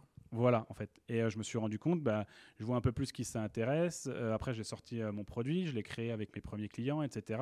Donc, j'aurais pas pu avoir plus de clients parce que ça demande énormément de temps. Bien Je sûr. suis toujours en train d'ajuster et c'est quelque chose que bah, tu l'as compris dans mon process de toute façon que je ferai toujours, ajuster en permanence, etc. Mais là, je vais rentrer dans une année où du coup, euh, maintenant, je vais plus euh, rajouter de la prospection derrière. Ça peut être de la prospection LinkedIn, ça peut être aussi de la prospection en dehors, en réel, euh, parce que un peu aussi démystification du, du business canapé, tu vois. Tu sais, de l'entrepreneur dans son canapé qui, bah, en fait, pendant un moment, tu te dis, tiens, je vais faire ça, etc., et ça me convient, et, et en fin de compte, bah, moi, j'aime trop le relationnel, je crois, et je me rends compte que moi-même, ça me nourrit peut-être pas assez. Genre là, tu vois, on se voit aujourd'hui, moi, c'est trop bien de pouvoir Bien voir sûr. les personnes en vrai, parce que j'ai beaucoup de clients aussi que j'ai en visio, etc. Et c'est vrai que de pouvoir avoir euh, connecté avec les personnes en réel, bah, au bout d'un moment, euh, ça me manque aussi, tu vois. Donc, euh, moi, cette année, ça va aller plus en dehors de LinkedIn, mais certainement que LinkedIn va rester au centre, c'est même une certitude. Ah oui, bien sûr. Peut-être que les gens que je vais rencontrer en, en réel, je vais les avoir d'abord. euh, Enfin, je vais avoir la connexion d'abord sur LinkedIn, tu vois. Bien sûr. Donc, euh, donc ça reste toujours le super outil et euh, je vais voir comment le pousser euh, plus loin pour la suite. Et je sais déjà que 2023, ça va être une dinguerie. Quoi, donc, Ben, franchement, c'est tout ce qu'on peut te souhaiter. hein. Et moi, je te le souhaite. Je me le souhaite à moi. Je vous le souhaite à tous ah ouais, ceux moi, qui nous écoutent. aussi, à tout tous ceux qui, qui, qui, qui rédigent sur LinkedIn, qui postent sur LinkedIn, qui participent sur LinkedIn, c'est jamais trop tard. Il n'est jamais trop tard. Non. Euh, les Américains ont peut-être 10 ans d'avance sur LinkedIn avec nous, et il y a plein de gens qui se lancent encore et qui refonctionnent et qui marchent. Et il y en a d'autres qui auront du retard. C'est ça, c'est comme ça, et, et je veux dire, c'est jamais le bon moment dans ces cas-là, donc euh, donc faut, faut y aller quoi. Et euh, au-delà de ça, vous allez être récompensé au fur et à mesure. Si vous êtes régulier, vous continuez, voilà. Il y a vraiment une espèce de, de, de, travail à faire sur soi les premiers mois, de, ne rien, de ne pas attendre euh, forcément de clients directs ou autres. Faut, faut laisser les choses se faire, faut Ouais. tester, faut itérer. Trust the process. Ouais, exactement. Trust the process, j'aurais pas dit mieux. Et au bout d'un moment, vous allez voir, vous allez avoir un, il va y avoir un pivot, un moment clé, Il va y en avoir plusieurs même. même plusieurs. Ouais, on va- Ça, c'est vrai. par étape. Tac, par tac, étapes tac. et puis et là d'un coup vous allez débloquer des volets et après vous allez trouver votre rythme croisière puis ça, ça va être que du plaisir Euh, comme là moi je, je fais du contenu vidéo ça fait des années que je théorise dans ma tête comment je devrais le faire comment je dois le faire etc et ça prend tout son sens maintenant avec des milliers et des milliers d'heures de, de vidéos YouTube de gens qui faisaient du contenu euh, des Américains des Français d'avoir échangé avec des gens comme toi d'avoir lu entendu c'est voilà et LinkedIn c'est pareil hein. au début on teste on voit et puis au fur et à mesure on commence à comprendre un peu euh, plein de choses et euh, au bout de vraiment qu'on a passé ce cap un peu difficile waouh ça devient euh, plaisir quoi donc il y a un vrai vrai travail mais moi je, je je, je, je vous souhaite que d'avoir des millions d'impressions, des centaines de commentaires, des échanges, des rencontres passionnantes, des Et podcasts est la, la meilleure récompense, elle est là. hein. Ouais, et de toute façon, euh, euh, il y aura certainement un podcast plus tard qui, qui parlera beaucoup de LinkedIn, qui va faire partie des thématiques centrales. Et si euh, Cédric veut bien, il reviendra en parler. et On, on essaiera de vous parler plus précisément. Et puis on Ouais. fera un. Ce serait intéressant d'avoir à chaque fois un update Ouais. de gens qui sont, voilà, comme toi, qui sont des bons exemples sur LinkedIn, qui se développent. Voilà, aujourd'hui, tu as 3452 abonnés très précisément. Et comme tu as compris, je pars de loin sur les réseaux sociaux. Donc en plus, vraiment, donc c'est bien la preuve que. Ah, vraiment, tu vois. Tu vois, c'est la preuve que bah, tout le monde peut Pour moi, t'as réussir. dit deux trucs hyper importants là. Tu Oui. as dit, euh, ça fait euh, des mois que je mange du contenu et que je me prépare à le faire et je le fais. Ouais. Donc c'est vrai que des fois on entend, allez-y, lancez-vous, euh, arrêtez de réfléchir. Il y a une part de réalité, parce que Mhm. plus tu réfléchis et moins tu te lances. Mais il y a aussi ce truc de, faut quand même le sentir. Tu vois, un minimum. Mais il y a ce, faut trouver, c'est un, c'est un équilibre. Si tu attends trop longtemps, euh, tu vas plus te lancer parce que tu vas te poser trop de questions, tu vois. Mais il faut trouver ce bon équilibre, s'écouter un peu et se pousser un peu quand Ouais, même. bien sûr. Et c'est ça. Et quand tu te lances, au pire quoi? Il va se passer quoi? Rien. Au pire quoi? Déjà, je te rassure, je te l'annonce. Personne va le voir le premier. Ouais. Voilà. Passe direct au deuxième. C'est ça. Non mais. Le premier, c'est juste là de faire poster et de voir ce qui se passe. Et moi, tout à l'heure, je te disais, je regarde pas trop les, les résultats. En fait, je suis pas euh, fixé dessus. De temps en temps, j'aime bien analyser parce que je suis très euh, dans l'analytique et tout, j'aime bien. Mais je suis pas connecté. Je me mets pas émotionnellement sur le résultat. Et du coup, quand je poste un contenu, je suis déjà tourné vers le prochain. Celui-là, en fait, euh, tu vois, quand j'ai fait du, du- du e-commerce, j'ai vu la différence avec le retail. En retail, c'est quand tu es en train de le faire qu'il se passe quelque chose. Le fait que tu ailles vers le client, que tu, il y a de l'énergie à mettre dans la machine pour que pour qu'il se passe quelque chose. Quand tu es en e-commerce, tu crées tout à l'avance, Mhm. tu déploies C'est vrai. et tu regardes ce qui se passe. Et tu peux plus faire en sorte que d'un seul coup ça, ça marche mieux maintenant parce que tu vois, il n'y a pas d'action immédiate. Et en fait, c'est pareil sur, euh, sur le contenu. Tu le postes, bien sûr, tu vas aller commenter, tu vas répondre aux commentaires, ça va aider un peu l'algo à le mettre en avant. Mais une fois que tu as créé ton contenu et que tu l'as mis, pense au prochain. Après, tu analyseras les stats. Bien sûr. Tu vois, après, tu analyseras, tu diras, bah tiens, celui-là, il a mieux marché que celui-là, etc. Mais sur le moment, te mets pas de stress sur celui-là. Celui-là, tu l'as lâché. Ton, ton premier objectif, c'est de publier. Et de- d'envoyer des commentaires, peu importe, tu sais pas encore lequel c'est, qu'est-ce que tu vas publier, peu importe le like, les- machin. Faut que tu expérimentes et que tu y parce que c'est comme ça que tu vas y prendre goût, simplement. Prendre goût. Les, les artistes, ils disent, quand ils sortent leur œuvre, elle leur appartient plus. Alors, c'est pas une œuvre que tu fais. Hein. Si, mais Carousel, peut-être, je sais pas. Non, non. Si, un peu, non, quand non, c'est ouf. mais euh, c'est pas une œuvre, tu vois. Mais il y a ce truc de quand tu le mets, il t'appartient plus, il est fini. Une démarche de création, Et ouais. c'est- Et c'est ce que les personnes vont. euh, Moi, En des fois, faire. je poste des trucs et je me dis, mais là, je vais leur dire que l'eau, ça mouille. Et en fait, les gens, ils sont au taquet. Ils me répondent et ils me remercient. Et, et là, tu te dis, ouais, non, c'est parce que pour moi, en fait, j'ai l'impression que parce, que. parce que ça fait trop longtemps que Alors, je parle pas peur là- de se répéter aussi, d'ailleurs, hein, fait partie des conseils, parce qu'en vérité, l'audience se renouvelle euh, sans cesse. Euh, un super post d'il y a trois mois euh, peut repéter Ouais, six mois ça, après. j'ai encore du mal, tu vois. J'ai ouais. encore du. Parce que j'ai l'impression, Bah, Peut-être t'as bah, pas assez de recul de, de contenu encore, mais euh, je, je prends l'exemple euh, intéressant de quelqu'un qui avait fait un post qui avait floppé, il l'a fait en mode carrousel, il a tout explosé. Ouais. Tu penses que tu as dû le voir, c'était sur Facebook, euh, sur Facebook Ads, je sais plus quoi, et le mec il a fait genre mais 400 000 vues sur le post, c'est n'importe quoi. Et le post écrit avait fait euh, 3000 vues, enfin c'était par rapport à ça, c'était pas ouf quoi. Maintenant, tu sais pourquoi je fais des carousels, du coup. Ouais, voilà exactement. Ouais, ouais, bah, on le sait pourquoi parce que les gens restent, ils regardent. Il y a beaucoup de choses Puis qui ça crée une identité euh, forte avec la personne. Ah, Moi, par exemple, je veux le faire avec la vu- vidéo. Tu vois, moi, je veux le faire avec la vidéo. Je vais bientôt attaquer la vidéo. Donc, euh, et donc c'est, moi, je pense que c'est le truc le plus puissant pour euh, avoir de l'interaction avec les gens, parce qu'on est vraiment avec eux, ils nous écoutent, ils nous regardent, et donc on verra d'ailleurs ce que pensent les gens de cet épisode. C'est pour ça que moi, j'ai décidé de faire du podcast filmé. Mais pourquoi tu fais du podcast filmé Pourquoi tu mets pas un- une bande son et un waveform? Déjà, bah, pas pour faire comme tout le monde, ça n'a aucun intérêt, mais surtout pour que les gens puissent s'attacher à nous, nous regarder, nous voir. Moi, je trouve ça quand même vachement plus sympa. Et on verra bien euh, qu'aura pensé ton audience de cet épisode. On espère que ça leur a plu. Mais déjà, si vous êtes encore là, vous écrivez génial en commentaire. Ouais, ouais. Comme ça, on saura que vous étiez là. Et vous- escargot, s'il vous plaît, en commentaire. Escargot génial. Escargot, parce que C'est un là, pote à tortue ça y est, on va arriver aux deux heures. On va pouvoir clôturer. Ouais. Donc, euh, on est un peu fatigué là, hein, quand même. On allait au bout. Mais c'était vraiment hyper intéressant. Passionnant. Euh, on, on fera des épisodes, j'en suis convaincu. Voilà, avec Cédric. Euh, Peut-être un jour un feat avec Michel aussi. truc off. Euh, bien. super sympa. On Trop pourrait euh, bien Jamais rigoler. rencontré, j'ai déjà un peu échangé, mais. Ouais, sur. LinkedIn avec sa Mm. méthode focus. Bon, on parlera de focus avec lui parce que un Ah, sujet passionnant en soi et très important aussi. Euh, focus LinkedIn, voyez, hein, on en revient toujours à la même chose. On commence pas à se disperser. Faites pas comme moi, parce que moi je vais me disperser partout. Mais bon, moi j'ai trois. Il va y avoir trois personnes qui vont bosser sur le contenu en tout. Donc déjà, c'est. Déjà, euh, c'est pas la même chose, parce que sinon, et puis il faut des process, etc. C'est donc focus. euh, vous laissez faire petit à petit, step by step. Puis normalement, vous allez avoir des super récompenses et vous allez aller encore plus haut. Puis après, ça va être que du que et, du kiff. Et régaler vos clients. Ouais, régalez vos clients surtout. Client, soyez clientissimes. Mais ouais, Ah. bien sûr. Bon, alors, euh, il me reste euh, allez, un petit CTA des familles. N'oubliez pas de vous abonner à la chaîne YouTube, de mettre un commentaire si c'est le cas, vous abonner si vous écoutez en podcast, pour ceux qui ne nous ont pas vus, de, de s'abonner évidemment sur vos plateformes préférées, Spotify, Pocket Cast et, et compagnie, Deezer, de laisser un petit, un petit commentaire, note 5 étoiles, voilà, pour faire remonter ce podcast. On vous remercie infiniment de nous avoir écoutés et puis bah, très vite pour un prochain épisode des Digitalizers. A plus. Cédric.